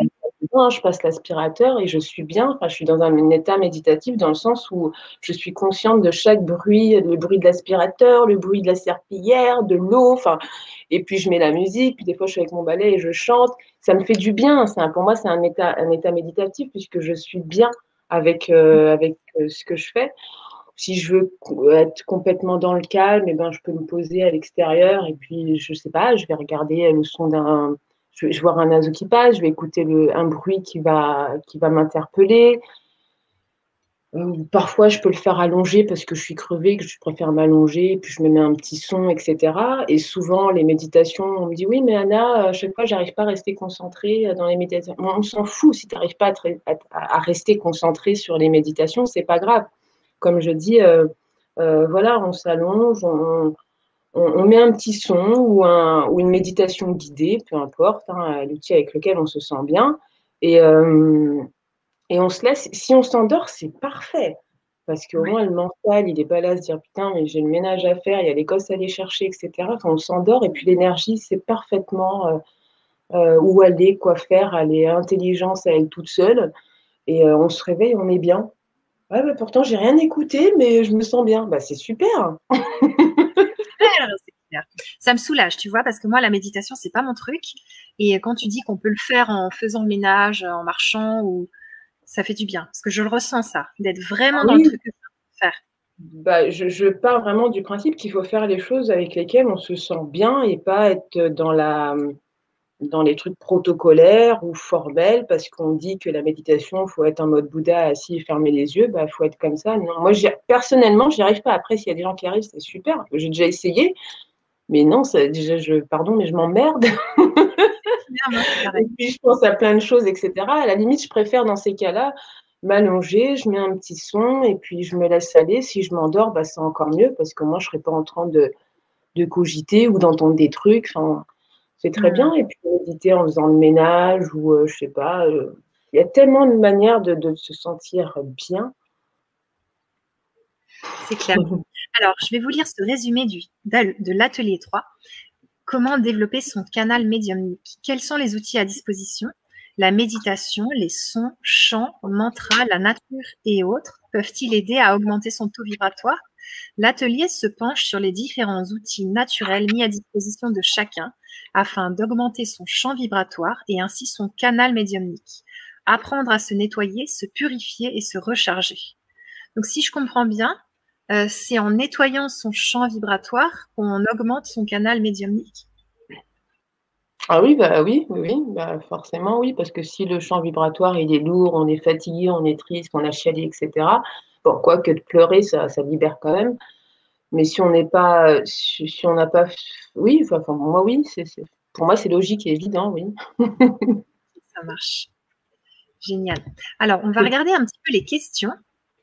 Ouais. Parce qu'on en a pas mal, pas mal de questions. Alors, Euh, tu as des bonsoirs de l'île de la Réunion de Sabrina Erudel. Oh, t'es la Réunion Cool Avec des bonsoirs de la Réunion, donc euh, c'est cool. Ouais. Génial. Mmh. Des bonsoirs de la Sarthe de Mylène. J'ai vu un bonsoir de la Corse aussi. Ah, cool. Ouais. Alors, on a Myriam qui te dit J'appréhende petit à petit mes capacités médiumniques, ma communication avec l'énergie. Donc là, elle te dit bah, en gros, elle, elle, découvre un peu comme tu disais, tu aimes bien accompagner les personnes qui découvrent au tout début de la médiumnité. Ah, c'est cool. Si elle appréhende et qu'elle va petit à petit, un pas après l'autre, il n'y a pas besoin de se presser, c'est bien. Mhm. c'est clair. Il y a Laurie qui dit Mon canal est en train de s'ouvrir par les rêves, les sons et certaines visions. Ouais. Qu'est-ce que ça veut dire, euh, Anna Joanne Mon canal est en train de s'ouvrir. C'est mon canal de guérison qui me permet de guérir des gens euh, en me connectant en, haut et en bas. Euh, j'entends pas, j'entends pas ça par canal de guérison, mais elle a peut-être des, des, messages qui lui, qui, lui, qui lui parviennent sous forme de songes. Euh, des choses qu'elle entend, des choses qu'elle voit. Donc, cette personne a peut-être des choses à découvrir au niveau de sa médiumnité, peut-être des choses qu'elle freine un petit peu aussi dans la résistance. Donc, on est en train de lui montrer petit à petit, euh, voilà, ce qu'elle n'est pas capable en tout cas de, ressentir, de pressentir. Et euh, on a, on a l'air d'aller tranquillement avec elle. Mais à un moment donné, j'ai envie de dire, quand on est alors, c'est pas pour tout le monde pareil, mais quand on est dans ce. Des fois, on n'a pas le choix. Hein. C'est vraiment le chemin à suivre, on n'a pas le choix. Euh, ça a été mon cas. Euh, enfin, voilà, enfant médium depuis trois ans, blablabla. Euh, j'ai eu un certain laps de temps où j'ai mis ça de côté parce que bon, j'étais en mode pompélope, euh, euh, adolescence, maquillage, les mecs, ouhou, enfin, voilà. Mais à un moment donné, ça revient. Mm. Même en mode adolescence, j'ai vu des trucs qui m'ont fait peur aussi. Je et puis, quand tu rentres dans ta vie d'adulte, euh, il y a des choses qui reviennent. Enfin, euh, tu as peur, mais en même temps, tu es attiré. En fait, tu as peur, mais c'est plus fort que toi. Ce monde t'attire. Donc, il y a un moment donné où, euh, où tout se met en place pour que tu suives ce chemin-là de, de, ta médiumnité. Donc, Laurie, j'ai envie de te dire, bonne chance non, vraiment, je pense que cette personne, en tout cas, Laurie, je pense que tu as des, capacités. On est en train de te les, te les montrer. Tu vas découvrir encore beaucoup de belles choses. Waouh, merci. Elle, va te donner d'autres commentaires après, donc tu vas pouvoir lui répondre encore. Il y a Mylène qui dit 40 jours selon les orthodoxes. Donc peut-être c'était, tu sais, le temps quand on est mort avant d'aller dans. Oui, j'ai déjà entendu ça, mais euh, euh, qu'est-ce que que je peux dire? C'est le le truc avec l'être humain, c'est qu'on a besoin de mettre un mot sur chaque chose et une chose sur chaque mot. Euh, disons que le temps n'existe pas là-bas de notre côté, donc 40 jours, oui, c'est formel pour nous, mais ça va, ça peut aller bien au-delà, comme ça peut être beaucoup moins. A, pas vraiment de, de, de, de formalité, j'ai envie de dire. Il y a un temps prédéfini, c'est vrai. Euh, après, je n'irai pas dire oui, effectivement, c'est 40 jours, et puis au bout du 41, voilà, ou 39, oui, non, attends, il, faut, il en faut 40 absolument. Je ne suis pas sûre que ça fonctionne comme ça, mais euh, voilà, il y a ce laps de temps, effectivement. Ok, merci. Il y a René qui te demande y a-t-il des craintes à avoir lorsque l'on connecte avec eux? Donc, eux, je pense que c'est les défunts. Y a-t-il des craintes à avoir? Oui, en général, on a, peur déjà parce que voilà, c'est quelque chose qu'on ne voit pas. Euh, euh, en général, on a, on, a peur, c'est humain d'avoir peur. Hein. Euh, après, est-ce qu'il y a des craintes à avoir en termes de. Peut-être que René demande si, en termes s'il y a d'autres entités qui se logent, quelque chose comme ça? Enfin, j'entends tout ça comme ça. Mm.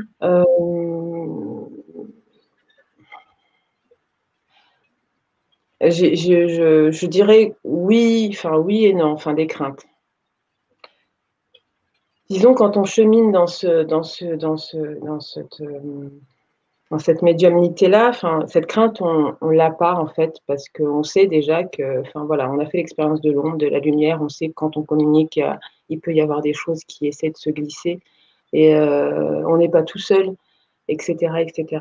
Après, quand on a quand on, quand on découvre cette part de soi, effectivement, on a déjà nos peurs intérieures et puis euh, la peur des choses qui pourraient, justement, qu'on a entendues, qui pourraient se produire. Donc, ce qui fait, on accumule pas mal de peurs et puis, effectivement, il peut y avoir euh, des choses qui se passent. Euh, disons que la peur attire la peur, en fait. La peur attire mmh. l'ombre. Enfin,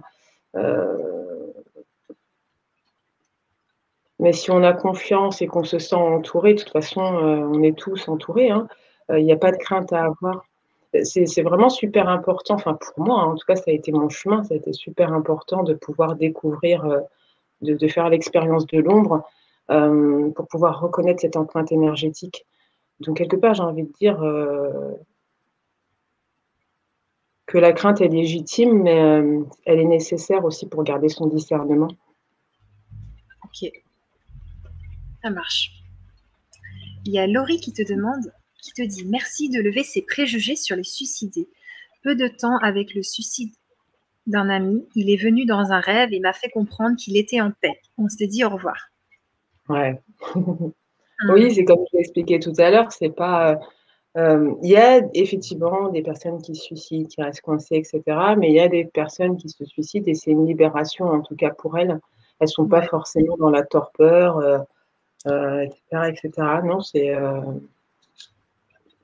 c'est tout à chacun. Il faut se dire que ça reste des êtres, enfin des êtres humains, non, mais ça reste des êtres en tout cas vivants qui ont vécu dans la matière et que la seule chose qui différencie, c'est qu'on voit, c'est qu'il n'y a plus ce physique en fait. Mais euh, mm. voilà, si elles sont bien avec elles-mêmes, elles vont continuer leur vie tranquille. Hein, enfin. Mm. Voilà. Merci. Alors, Sabrina qui te demande Combien de temps après le décès un médium peut-il contacter un défunt? Alors attends, combien de temps après le décès un médium euh, Alors, je sais que j'ai entendu dire qu'il fallait un certain laps de, temps. Euh, certaines personnes diront ça. Après, je n'ai pas l'expérience de ces certaines personnes. quand je parle, c'est uniquement par rapport à ce que moi je vis. Euh, euh, pour moi, euh, je n'ai pas besoin d'attendre un certain laps de temps. Euh, j'ai eu l'exemple de tout, je vous donne l'exemple tout à l'heure de, ce jeune homme qui est décédé à une vingtaine d'années. le contexte est fait, il est, il, est, mort la veille, le contexte est fait le lendemain. Il n'y a pas eu hmm. un, gros laps de temps non plus. Donc, il est en tout cas possible, selon moi, de pouvoir communiquer avec un défunt qui est mort il y a peu. Et euh, donc, le combien de temps après le décès un médium Oui, donc pour moi, c'est, ça peut être tout de suite, à condition de ne pas être dans cet état émotionnel, de tristesse, etc. Parce que la tristesse, ça, ça alourdit, ça, ça, met un voile.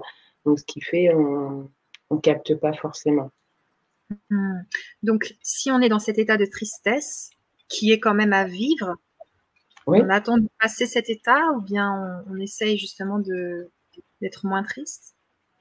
Non, c'est pas essayer d'être moins triste. C'est important de pouvoir vivre son deuil et puis de libérer son deuil. Après, il faut peut-être pas que ça dure ad vitam aeternam, mais euh, un deuil, voilà, il se vit quand il se vit. Enfin, euh, il n'y a pas de temps. C'est pas, voilà, il faut en général euh, du temps. Enfin, on dit que le temps ponce les blessures, mais il y a des personnes au bout de 3 ou 11 ans, elles sont toujours dans ce deuil, mais elles continuent quand même à vivre. Mmh donc non, il faut, accueillir le, deuil, il faut l'accueillir, c'est important, on reste des êtres humains, même si on est des êtres vivants, enfin, des êtres dans la matière qui sont venus expérimenter tout ça, tout ça, mais là, présentement, on est des êtres humains avec nos émotions et euh, c'est important d'exprimer ces émotions-là et pas de les contenir, au contraire. Un deuil, ça, s'exprime, ça se vit, pour pouvoir libérer ça. Après, ce qui, la chose qu'on pourra jamais euh, euh, qui nous manquera toujours, c'est la personne physique, pouvoir la toucher, euh, ça, ça manquera toujours, mais on peut vivre euh, sans, en n'étant plus dans cette forme de tristesse en tout cas. D'accord. Ok. Alors, Laurie te demande pouvons-nous communiquer avec nos défunts en parlant tout simplement comme à des vivants? Ça, tu nous en avais parlé déjà. Oui, on peut. Ah ouais. super. Il n'y a pas de, il a pas besoin d'un dictionnaire des mots, de, de, prendre un ton, euh, condescendant ou ce que je veux. Non, non, voilà, c'est vraiment parler comme moi quand je parle avec eux, des fois je rigole, je dis ouais, qu'est-ce que tu fais? On est sérieux Enfin voilà, quand, je, suis moi en fait. je Bon après, ça dépend. Bon après, si c'est un cas, une personne qui s'est suicidée ou que voilà, qui a une identité qui est triste, machin, je vais peut-être pas trop plaisanter, mais euh, c'est rester soi et parler naturellement en fait. Ok. Et donc quand la médiumnité elle avance, que à ce moment-là on va entendre les réponses? J'ai pas compris. Est-ce que c'est quand, la médiumnité avance qu'on va pouvoir entendre les réponses de la, personne bah, Je veux dire, toi, tu entends les réponses du défunt. Ouais. Mais une personne qui aimerait euh, parler avec un défunt et qui lui parle à haute voix, mais qui n'entend pas vraiment les réponses. Donc c'est quand elle évolue dans sa, dans sa médiumnité, tu entends par là qu'elle ouais, euh, d'accord. Bah après, il y a des personnes qui, qui, qui entendront jamais. D'accord. Il y a des personnes, ça va passer à travers les rêves, d'autres à travers des synchronicités, mmh. des signes, des pressentiments, des, euh, euh, ça va être intuitif, ça va être un ressenti. On va sentir qu'il y a une présence, mais on ne va pas forcément la voir ni l'entendre. Ça va être traduire un langage énergétique qu'on va ressentir. Mais effectivement, plus on avance dans sa médiumnité, et puis il y a des choses, il y a d'autres outils qui se mettent en place et qui s'imbriquent et qui nous permettent de d'avoir cette forme de communication, mais la communication n'est pas forcément verbale, hein, parce que souvent on s'entend, euh, oui, mais j'entends pas, j'aimerais bien parler. Bon, parler, tu peux parler si tu as envie de parler, mais euh, tu vas peut-être pas forcément avoir des réponses. Euh, enfin, l'entité va pas forcément te parler de la même manière que toi tu lui parles. C'est mmh. vraiment. Enfin voilà. oui, ça marche, ça marche, ça répond. Ça répond à ma question.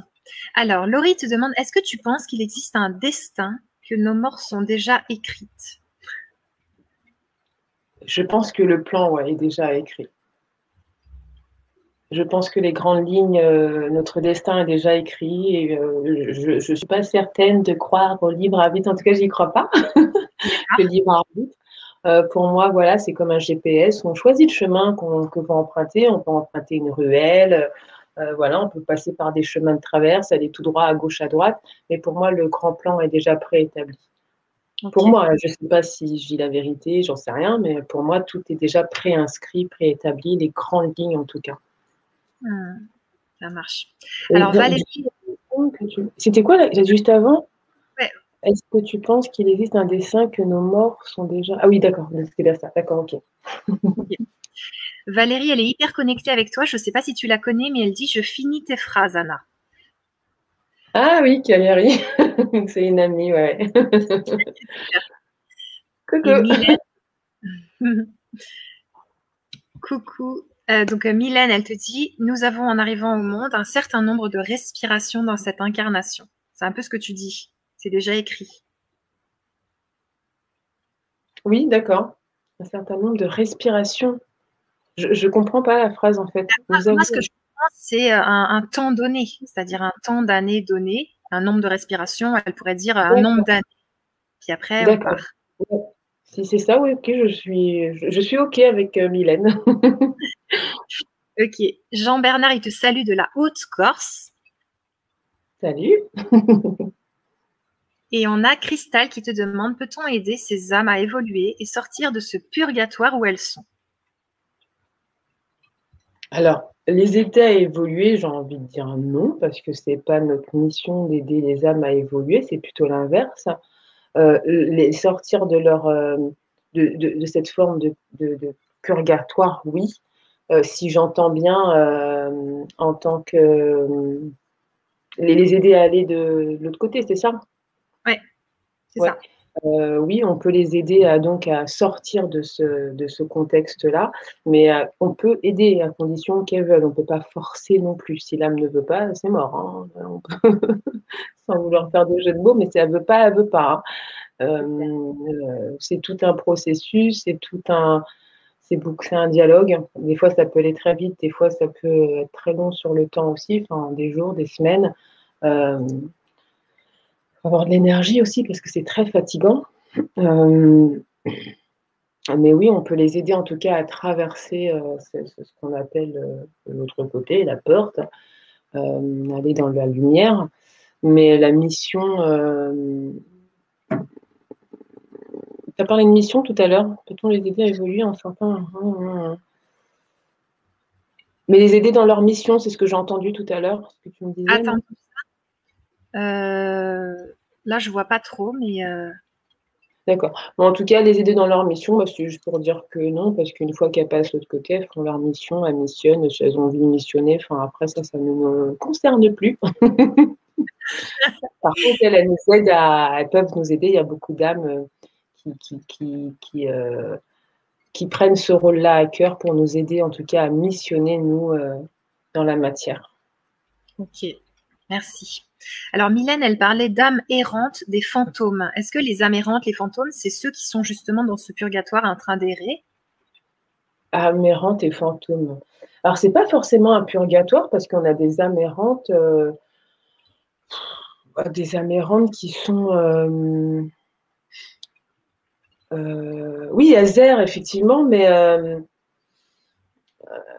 on peut pas les obliger, et même hiérarchiquement, célestement, on n'oblige pas une âme à passer de l'autre côté de la lumière. Quoi. Si elle veut errer, elle erre. Hein. C'est, elle qui va conscientiser le fait de, voilà, si on lui tend la main, qu'elle ne veut pas prendre cette main-là, euh, elle ne la prendra pas. On ne peut pas forcer une âme à accéder à d'autres plans si, euh, euh, si, si, si, si, elle ne le conscientise pas et si elle ne veut pas.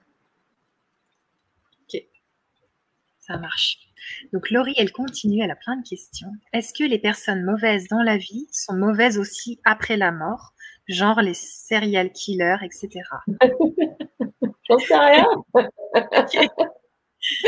Mais euh, j'ai envie de dire que voilà, euh, comme c'est des êtres vivants, bah, on peut changer, on évolue. Comme nous, les humains, on peut être méchant, puis après être gentil, et puis tout est une question de notion. Euh, rien n'est relatif non plus. Puis qu'est-ce que c'est être méchant et être gentil? Peut-être que les serial killers, il est venu expérimenter, on ne sait pas, hein expérimenter malheureusement euh, euh, cet état de conscience-là. Et je ne sais, pas, mais j'ai envie de dire qu'en tout cas, c'est comme dans l'être humain, il y a du bon, il y a du mauvais, et, on vient expérimenter tout simplement, même si parfois les expériences, elles sont pas évidentes. Mmh. Et est-ce que tu penses, par exemple, que le serial killer, eh ben, il est là pour qu'on apprenne le non-jugement, des choses comme ça? Alors, c'est hyper compliqué de. Enfin, voilà, imagine là, tu as, ton enfant qui se, fait, euh, voilà, qui se fait kidnapper par un serial killer, être dans le pardon, etc. Enfin, c'est ça. Euh, c'est très compliqué. Même moi, je, me mets j'aurais du mal à pardonner, même s'il y a un travail de pardon à faire, etc. Mais mm. euh, c'est hyper compliqué. Je pense que l'âme, effectivement, de ce serial killer ou ces serial killers sont venus expérimenter quelque chose de dur dans la matière pour leur progression, en tout cas en tant qu'âme. Mais euh, effectivement, et comme c'est tout est dans, un, dans une interaction, dans l'échange, etc., on est forcément venu aussi apprendre quelque chose de ça. Mais c'est hyper complexe, hyper compliqué. Mais oui, effectivement, il y a certainement des, il y a des choses de toute manière qui dépassent notre entendement et que de verbaliser ça ou de conscientiser ça, de comprendre ça, c'est hyper compliqué pour l'être humain. Hmm. C'est clair. Alors Linda, elle dit mon ami le garagiste qui ne voulait pas que je rentre dans le hangar. C'est une amie Linda. ça marche. Oui, effectivement. Euh, c'était l'histoire d'un garagiste qu'on avait été, euh, enfin, du fils euh, qui avait été voir, enfin, son père était garagiste, je te l'ai expliqué brièvement tout à l'heure. Et donc, son papa était continuellement en train de se, se penser euh, garagiste. Mais effectivement, quand on est arrivé sur ce lieu-là, alors c'était ça grouillait d'entités, mais c'était un truc, euh, c'était énorme. Enfin bref, et donc il y avait ce monsieur garagiste et euh, Linda était là à ce moment-là avec une autre amie. Et puis le, le garagiste m'a sommé de leur dire de dégager en fait. et donc je leur ai dit, les filles, je leur ai dit, les filles, taisez-vous. Euh, il ne veut pas de vous. Je ne sais plus ce que j'avais sorti. Et puis, euh, donc, elles sont restées un peu tétanisées dans la voiture et j'ai dû rentrer dans les lieux toute seule, enfin, avec mon, avec mon compagnon qui tenait en fait euh, la, lampe torche. Et oui, effectivement, il y a des entités qui sont très. Elle voulait pas, cette entité-là ne voulait pas qu'on rentre sur les lieux, en fait. Mais même moi, elle ne voulait pas de moi non plus. Hein. C'était personne, quoi. Merci. Alors, Non. Voilà.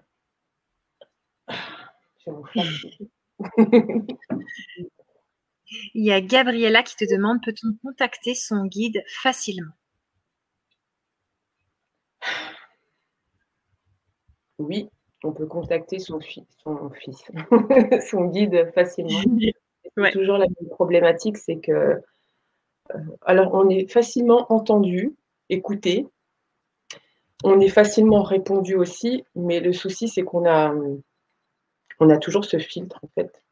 C'est voilà, on a ce mental, ce filtre qui va tout filtrer et qui va laisser passer que des petites parcelles de messages, d'où les plumes, les formes de nuages, etc. Et euh, on peut effectivement rentrer facilement en contact avec eux. L'inverse est plus difficile, c'est-à-dire de pouvoir les ressentir ou euh, les entendre, euh, tout ça, tout ça. Quoi. Il faut vraiment un grand... euh, c'est toujours cette part, de, comme je te disais tout à l'heure, de subtilité en nous qu'il faut complètement laisser... euh, cette sensibilité-là, pour les gens hypersensibles, pour- vous avez cette faculté de pouvoir euh, être sensible à l'énergie des autres. Donc, vous êtes aussi sensible à l'énergie de vos guides. Donc, utilisez, utilisez cette forme de sensibilité-là pour pouvoir communiquer avec, avec vos guides. Cool. Il y a Seb qui te dit décrire l'invisible rappelle l'histoire des six aveugles et l'éléphant. Je connais pas, mais euh, ouais, j'en- j'entends que c'est compliqué. Ouais, carrément. tu connais, toi Je ne connais pas, donc je ne peux pas t'aider là-dessus. Tu as une salutation de Justine de Nouvelle-Calédonie. Oh, Nouvelle-Calédonie, salut. Et il y a Cristal qui te demande Ma meilleure amie est décédée depuis un an. Je l'ai vue, je pense, en grande souffrance. Mais bon. Ouais. Ou en grande surface, peut-être qu'elle l'a vue, euh, mais c'était pas elle. Enfin, je sais pas. Et samedi, la radio s'est allumée toute seule. Est-ce pour me rassurer? Hum, C'est pour te dire effectivement qu'elle est certainement présente et que tu penses beaucoup à elle aussi. Donc, euh, c'est pour te communiquer sa, sa présence. Euh, essayer d'entrer en contact avec toi. Donc, elle t'envoie des petites brides de- d'informations que tu captes, c'est super. Et euh, euh, en plus, tu dis que tu l'as vu. euh, alors, je ne sais pas si c'est en grande surface pour le coup ou en grande souffrance. Je l'ai vu en grande souffrance. En tout cas, elle l'a vu. Elle Oui. l'a vu. Et donc, si tu l'as vu, je pense que c'est en grande souffrance. Et peut-être elle a des choses à te communiquer. Je ne sais pas, il faudrait plus de détails aussi à ce niveau-là. Enfin, parce que la phrase n'est pas très, Ouais. très claire pour moi. Et donc, oui, enfin, je pense qu'elle essaye d'entrer en contact avec toi pour te rassurer en tout cas de, de sa présence Hmm. et de son existence. Ouais, dans l'au-delà. Hmm. Je vous invite à vous, procurer les trois ateliers d'Anna Joanne parce que vous allez avoir plein de réponses et on va vivre vraiment des moments forts. Donc n'hésitez pas si ça vous dit. On a Easy qui te demande Bonsoir des USA. Les défunts qui se manifestent peuvent-ils nous provoquer des vertiges, un peu comme un dérèglement ou bouleversement énergétique S'il vous plaît, merci. Ouais, ouais. ouais, ouais. Il y a, euh, alors, euh, j'ai envie de dire qu'on a tous des antennes intérieures, on a tous notre façon de pouvoir capter les plans subtils. Et, euh, effectivement, certaines personnes vont, vont ressentir ça de manière physique. Donc, ça peut être, donc, comme pour, pour de- cette sensation de vertige. Oui, c'est tout à fait. Ouais. On n'est pas, en fait, euh, j'ai envie de dire, on n'est pas. euh, Il n'y a pas de notice euh, prédéfinie. Voilà, le médium, il doit ressentir ça, ça, ça. On a chacun nos antennes. On, on- on fonctionne chacun différemment, même si ça peut être similaire à d'autres personnes. Mais c'est vraiment pouvoir capter ces outils et de savoir comment est-ce qu'on comment est-ce qu'on fonctionne. C'est important de se connaître, en fait. On va bientôt arriver sur la fin de la Vibra conférence. Il reste encore quelques questions. Est-ce que tu as encore un petit peu de temps pour nous, Anna Joanne Euh, Oui, oui, bien sûr. Donc il y a Sylvia qui nous demande Bonsoir, si une personne se réincarne, alors n'est plus contactable dans l'au-delà? Merci. Alors, bonsoir. Si une personne se réincarne, réincarne alors n'est plus contactable dans l'au-delà. Alors là, c'est un truc qui est hyper. Euh, c'est comme l'histoire des éléphants invisibles. Comment expliquer Alors, il y a quelque chose, une notion en fait qui est très. Euh, comment l'expliquer? Alors, quand on se réincarne, effectivement, il y a cette notion de, de se dire bah non, puisqu'elle est réincarnée, on ne peut plus la contacter. Le truc, c'est que. Euh, c'est très bizarre à dire, mais c'est ce qui, en tout cas, c'est ce qui, voilà, c'est comme ça. C'est qu'on peut communiquer euh, même avec la personne qui est réincarnée. Il y a cette espèce de, il y a cette énergie, cette empreinte énergie. Je ne sais pas comment l'expliquer, c'est dingue. Euh, tu, tu, tu, tu, sais pas? Tu vas y encore. Il y a euh, il y a l'empreinte énergétique même de la personne qui est réincarnée, qui coexiste et qui existe encore dans, dans, l'invisible. C'est hyper dingue et bizarre et c'est compliqué à expliquer. Mais on peut communiquer même avec une personne qui s'est réincarnée. C'est des choses qui dépassent mon entendement aussi, hein, mais. Euh, et je me suis posé la question d'ailleurs, est-ce que c'était pas justement euh, le fait qu'on vit plusieurs plans sur d'autres plans? Est-ce que c'est pas ces plans-là, euh, enfin la personne qu'on va capter sur un autre plan fréquence vibratoire? Énergétique. Je ne je sais pas si je suis claire dans ce que je dis là. Alors, non? je veux bien que tu reformules une fois. Euh, le fait de capter, alors la personne elle est vivante, voilà, c'est réincarné, mais le fait de pouvoir capter euh, ces énergies, est-ce que c'est pas, je me suis posé la question et j'ai eu une forme de réponse qui a été, ce qu'on capte, c'est des plans, euh, parce qu'on vit sur plusieurs dimensions, sur plusieurs plans. Et c'est l'un de ces plans-là, qu'on, enfin sur l'un de ces plans-là, qu'on va capter l'énergie de la personne. Je, j'arrive pas, j'arrive à l'imager, j'arrive à comprendre, mais textuellement, c'est euh... non, t'as pas compris. Hein. c'est un peu euh, complexe quand même. j'ai pas entendu. J'ai compris, mais c'est un petit peu quand même euh, difficile à expliquer, comme tu dis. Et à oui, c'est difficile euh, à expliquer et à comprendre, mais on peut communiquer avec la personne qui s'est incarnée, mais qui vit sur d'autres plans. D'ailleurs, nous-mêmes, on vit sur d'autres plans. Ok. Ouais. Pas facile la vie. Hein. Alors, Belkis te demande pourquoi on dit un bel âme pour certaines personnes. Est-ce qu'il y aurait une âme pas belle? Et où est l'âme? Pourquoi on dit une belle âme? Pour certaines personnes Et est-ce qu'il y aurait une âme pas belle? Et où est l'âme? Oui, il y a des âmes qui sont pas belles. D'accord. Bah, je veux dire, euh, être euh, confronté à des âmes, des entités vraiment du sombre, pour moi, c'est pas joli. c'est un peu, euh, à moins, à moins d'aimer ça, hein, mais c'est voilà, c'est pas belle âme. Je, enfin moi, je, quand je ce que j'entends par là, c'est euh, une âme euh, de lumière, enfin quelque chose qui est beau, qui nous paraît en tout cas visuellement et intuitivement et au niveau du ressenti, quelque chose d'agréable, de sain. Euh, des pas mm. belles âmes, on ne va pas le dire, on ne va pas dire ça comme ça, on va dire ah, c'est démoniaque, ça fait flipper, c'est noir. donc c'est des pas belles âmes, pas belles âmes pour nous, mais il y a peut-être certains humains qui kiffent aussi ce côté pas belle âme. Hein. et où est l'âme? Où est l'âme? Ça, j'ai pas compris. Alors moi, je me demande si ce serait pas où est l'âme dans le corps. J'imagine où est-ce qu'elle se, met. Alors si c'est comme toi tu l'entends, parce que moi je n'ai pas du tout compris, euh, l'âme elle est, euh, elle est à l'intérieur de nous. Enfin, c'est un peu comme les poupées euh, russes. Ouais. Ouais, ouais. voilà, on a un briquet, donc la toute dernière poupée qui est au fond, la, enfin, la toute première, bah, c'est l'âme. Après, au-dessus, il y a le corps énergétique, le corps causal, le machin, le blabla, et, et voilà. l'âme, elle a un intérieur.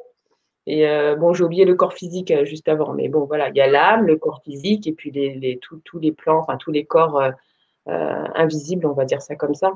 Mais l'âme, elle est posée au niveau bah, on va dire du, chakra, quoi. Enfin, c'est, voilà, fait partie de, c'est un ensemble en fait, c'est un ensemble qui fait partie de notre corps. C'est, c'est nous en mode invisible.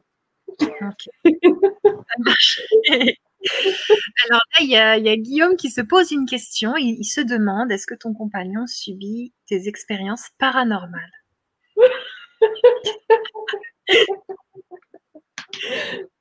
T'es pas obligé de répondre. Hein. T'es pas obligé de répondre. Hein. Tu as un joker. Ouais. Et euh, non, parce qu'en fait, c'est mon compagnon. ah Salut Guillaume. Effectivement, il subit mes. Euh, euh, on a vécu, il a vécu des expériences avec moi et quelque part, il les subit, oui. Fallait pas me choisir.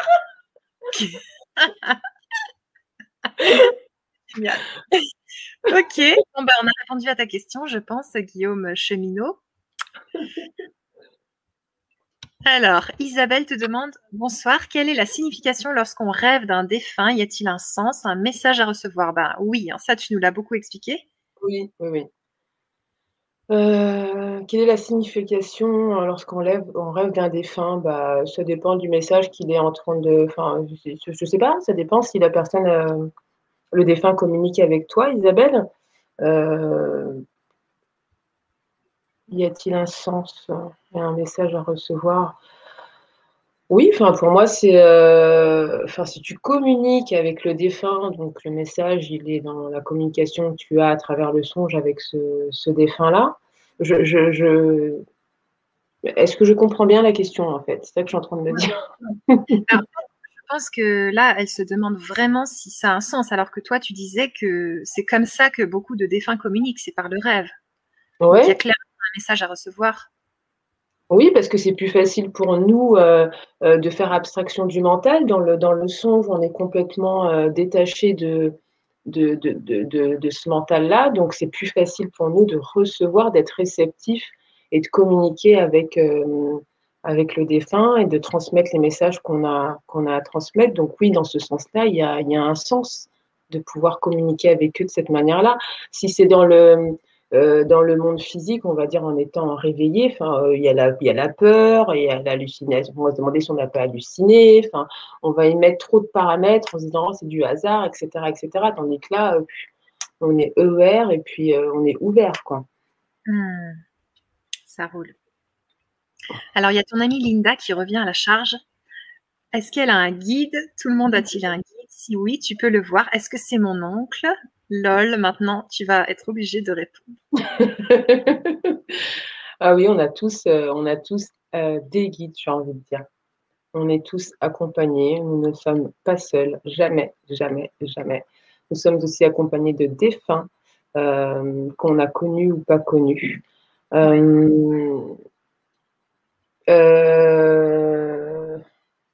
J'essaie de voir. Alors Linda, non, ton oncle n'est pas ton guide, mais euh, il est présent. Il peut être présent à des moments clés de ta vie. Mais disons que c'est pas ton guide dans le sens euh, où c'est lui qui va te t'enseigner. Euh, pas, pas, un, guide de transmission, de transmission, de transmission ou, ou de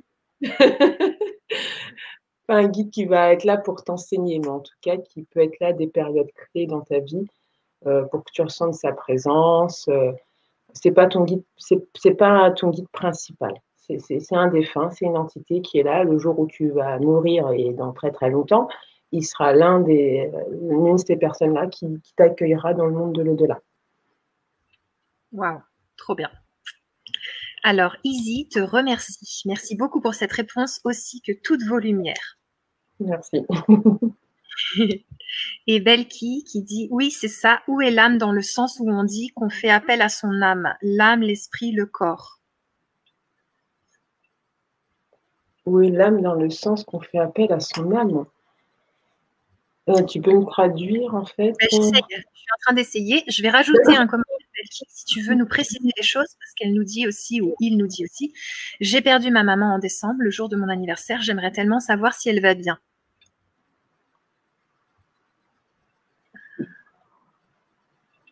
D'accord. Donc là, c'est il faut quoi que je rentre en communication? Euh, Tu as un message qui te vient, mais après, on t'invite. Oui, va bien. Ok. Et tu peux lui parler parce qu'elle t'entend souvent aussi. Hmm. Super, merci. Et ne t'inquiète plus. Et il ne faut pas qu'elle soit dans la culpabilité ou je ne sais pas, il y a un truc où elle s'en veut, il y a du remords. Euh, Elle te dit que tout va bien. Enfin, voilà, je, je préférerais qu'on fasse, voilà, si elle a besoin, on, se contacte. sa maman va bien. elle te remercie. Alors, on va prendre une dernière question et encore une fois, je vous invite euh, à nous rejoindre pour les trois ateliers qui sont donc disponibles à vie. Je vous remets le lien d'achat dans le chat et euh, j'ai mis aussi donc les réseaux sociaux d'Anna Joanne si vous voulez la rejoindre sur son site internet et tout et tout. Et on a encore une belle question de Audrey qui te demande Bonsoir Anna, quel plaisir de te voir aussi radieuse et dans ton élément. Et dans ton élément, penses-tu que nous puissions instinctivement reconnaître notre famille d'âme? Ah oui, ouais, ouais. On reconnaît les gens qui sont comme nous. On les, euh, c'est du flair, ça ne s'explique pas. Euh, moi, quand je marche dans la rue, euh, ou quand je rencontre des gens, ou quand je, voilà, je, je, ressens quand la personne, c'est, quand je dis médium, même si on est tous médiums, mais quand je sens qu'elle a ces prémices-là je, sens, je sens les gens qui sont comme moi. je sens les gens aussi qui ont beaucoup de magnétisme. Euh, on sent les gens qui sont comme nous. On sent, euh, si tu es guérisseur, tu vas sentir les guérisseurs. Si tu es chaman, tu vas sentir euh, l'énergie du chaman en l'autre. Enfin, c'est dingue, mais cette empreinte énergétique-là, vu que c'est une part que l'on a en nous, on le ressent. On ressent cette part qu'il y a en nous, en l'autre. On ne se l'explique pas, on sait. ok, c'est génial. Ben, en tout cas, merci beaucoup Anna Joanne pour tout ça. Quoi? C'est déjà fini? Ouais, c'est déjà, fini. Tu vas pouvoir euh, nous donner le mot de la fin. On a Linda qui te répond, qui te dit Ça, je le savais que mon oncle serait là. Je l'ai toujours su au plus profond de moi. C'est étrange, mais je le sais. Merci, ma copine. Donc, elle est là avec toi. C'est cool.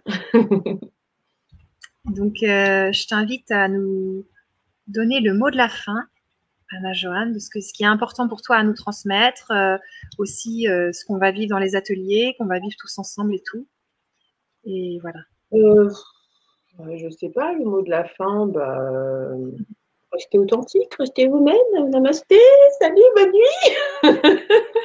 non, c'est vraiment rester soi, de ne pas avoir peur euh, de ne pas avoir peur. Euh, en tout cas, je parle de la médiumnité, de, d'aller découvrir cette part de soi, c'est important, c'est de se réconcilier avec, euh, avec ces, zones d'ombre, c'est libérer beaucoup de choses. Et vraiment, la médiumnité, pour moi, c'est un membre à part entière qui permet, au-delà de la communication avec les défenses, c'est déjà un outil pour soi, un outil d'éveil pour soi, et qui nous permet de, de cheminer euh, dans la vie de tous les jours, d'être conscient, de, de, marcher en conscience. Euh, euh, voilà, c'est d'être conscient à chaque pas qu'on fait dans la vie, où, qu'on se trouve. Enfin voilà, c'est vraiment respirer la vie, quoi. Et puis pour les ateliers, bah, oui, bah, tu as bien décrit ça tout à l'heure. Enfin, il y aura un premier atelier, donc je ne sais plus l'ordre des ateliers, mais qui parlera. Alors, je suis obligée de lire du coup, parce que j'ai une mémoire un peu dorienne. Quand on a peur. Oui, voilà. Donc, c'est vraiment euh, pour les personnes qui ont cette, euh, cette qui, ressentent avoir cette capacité-là, cette faculté-là, et qui en ont peur.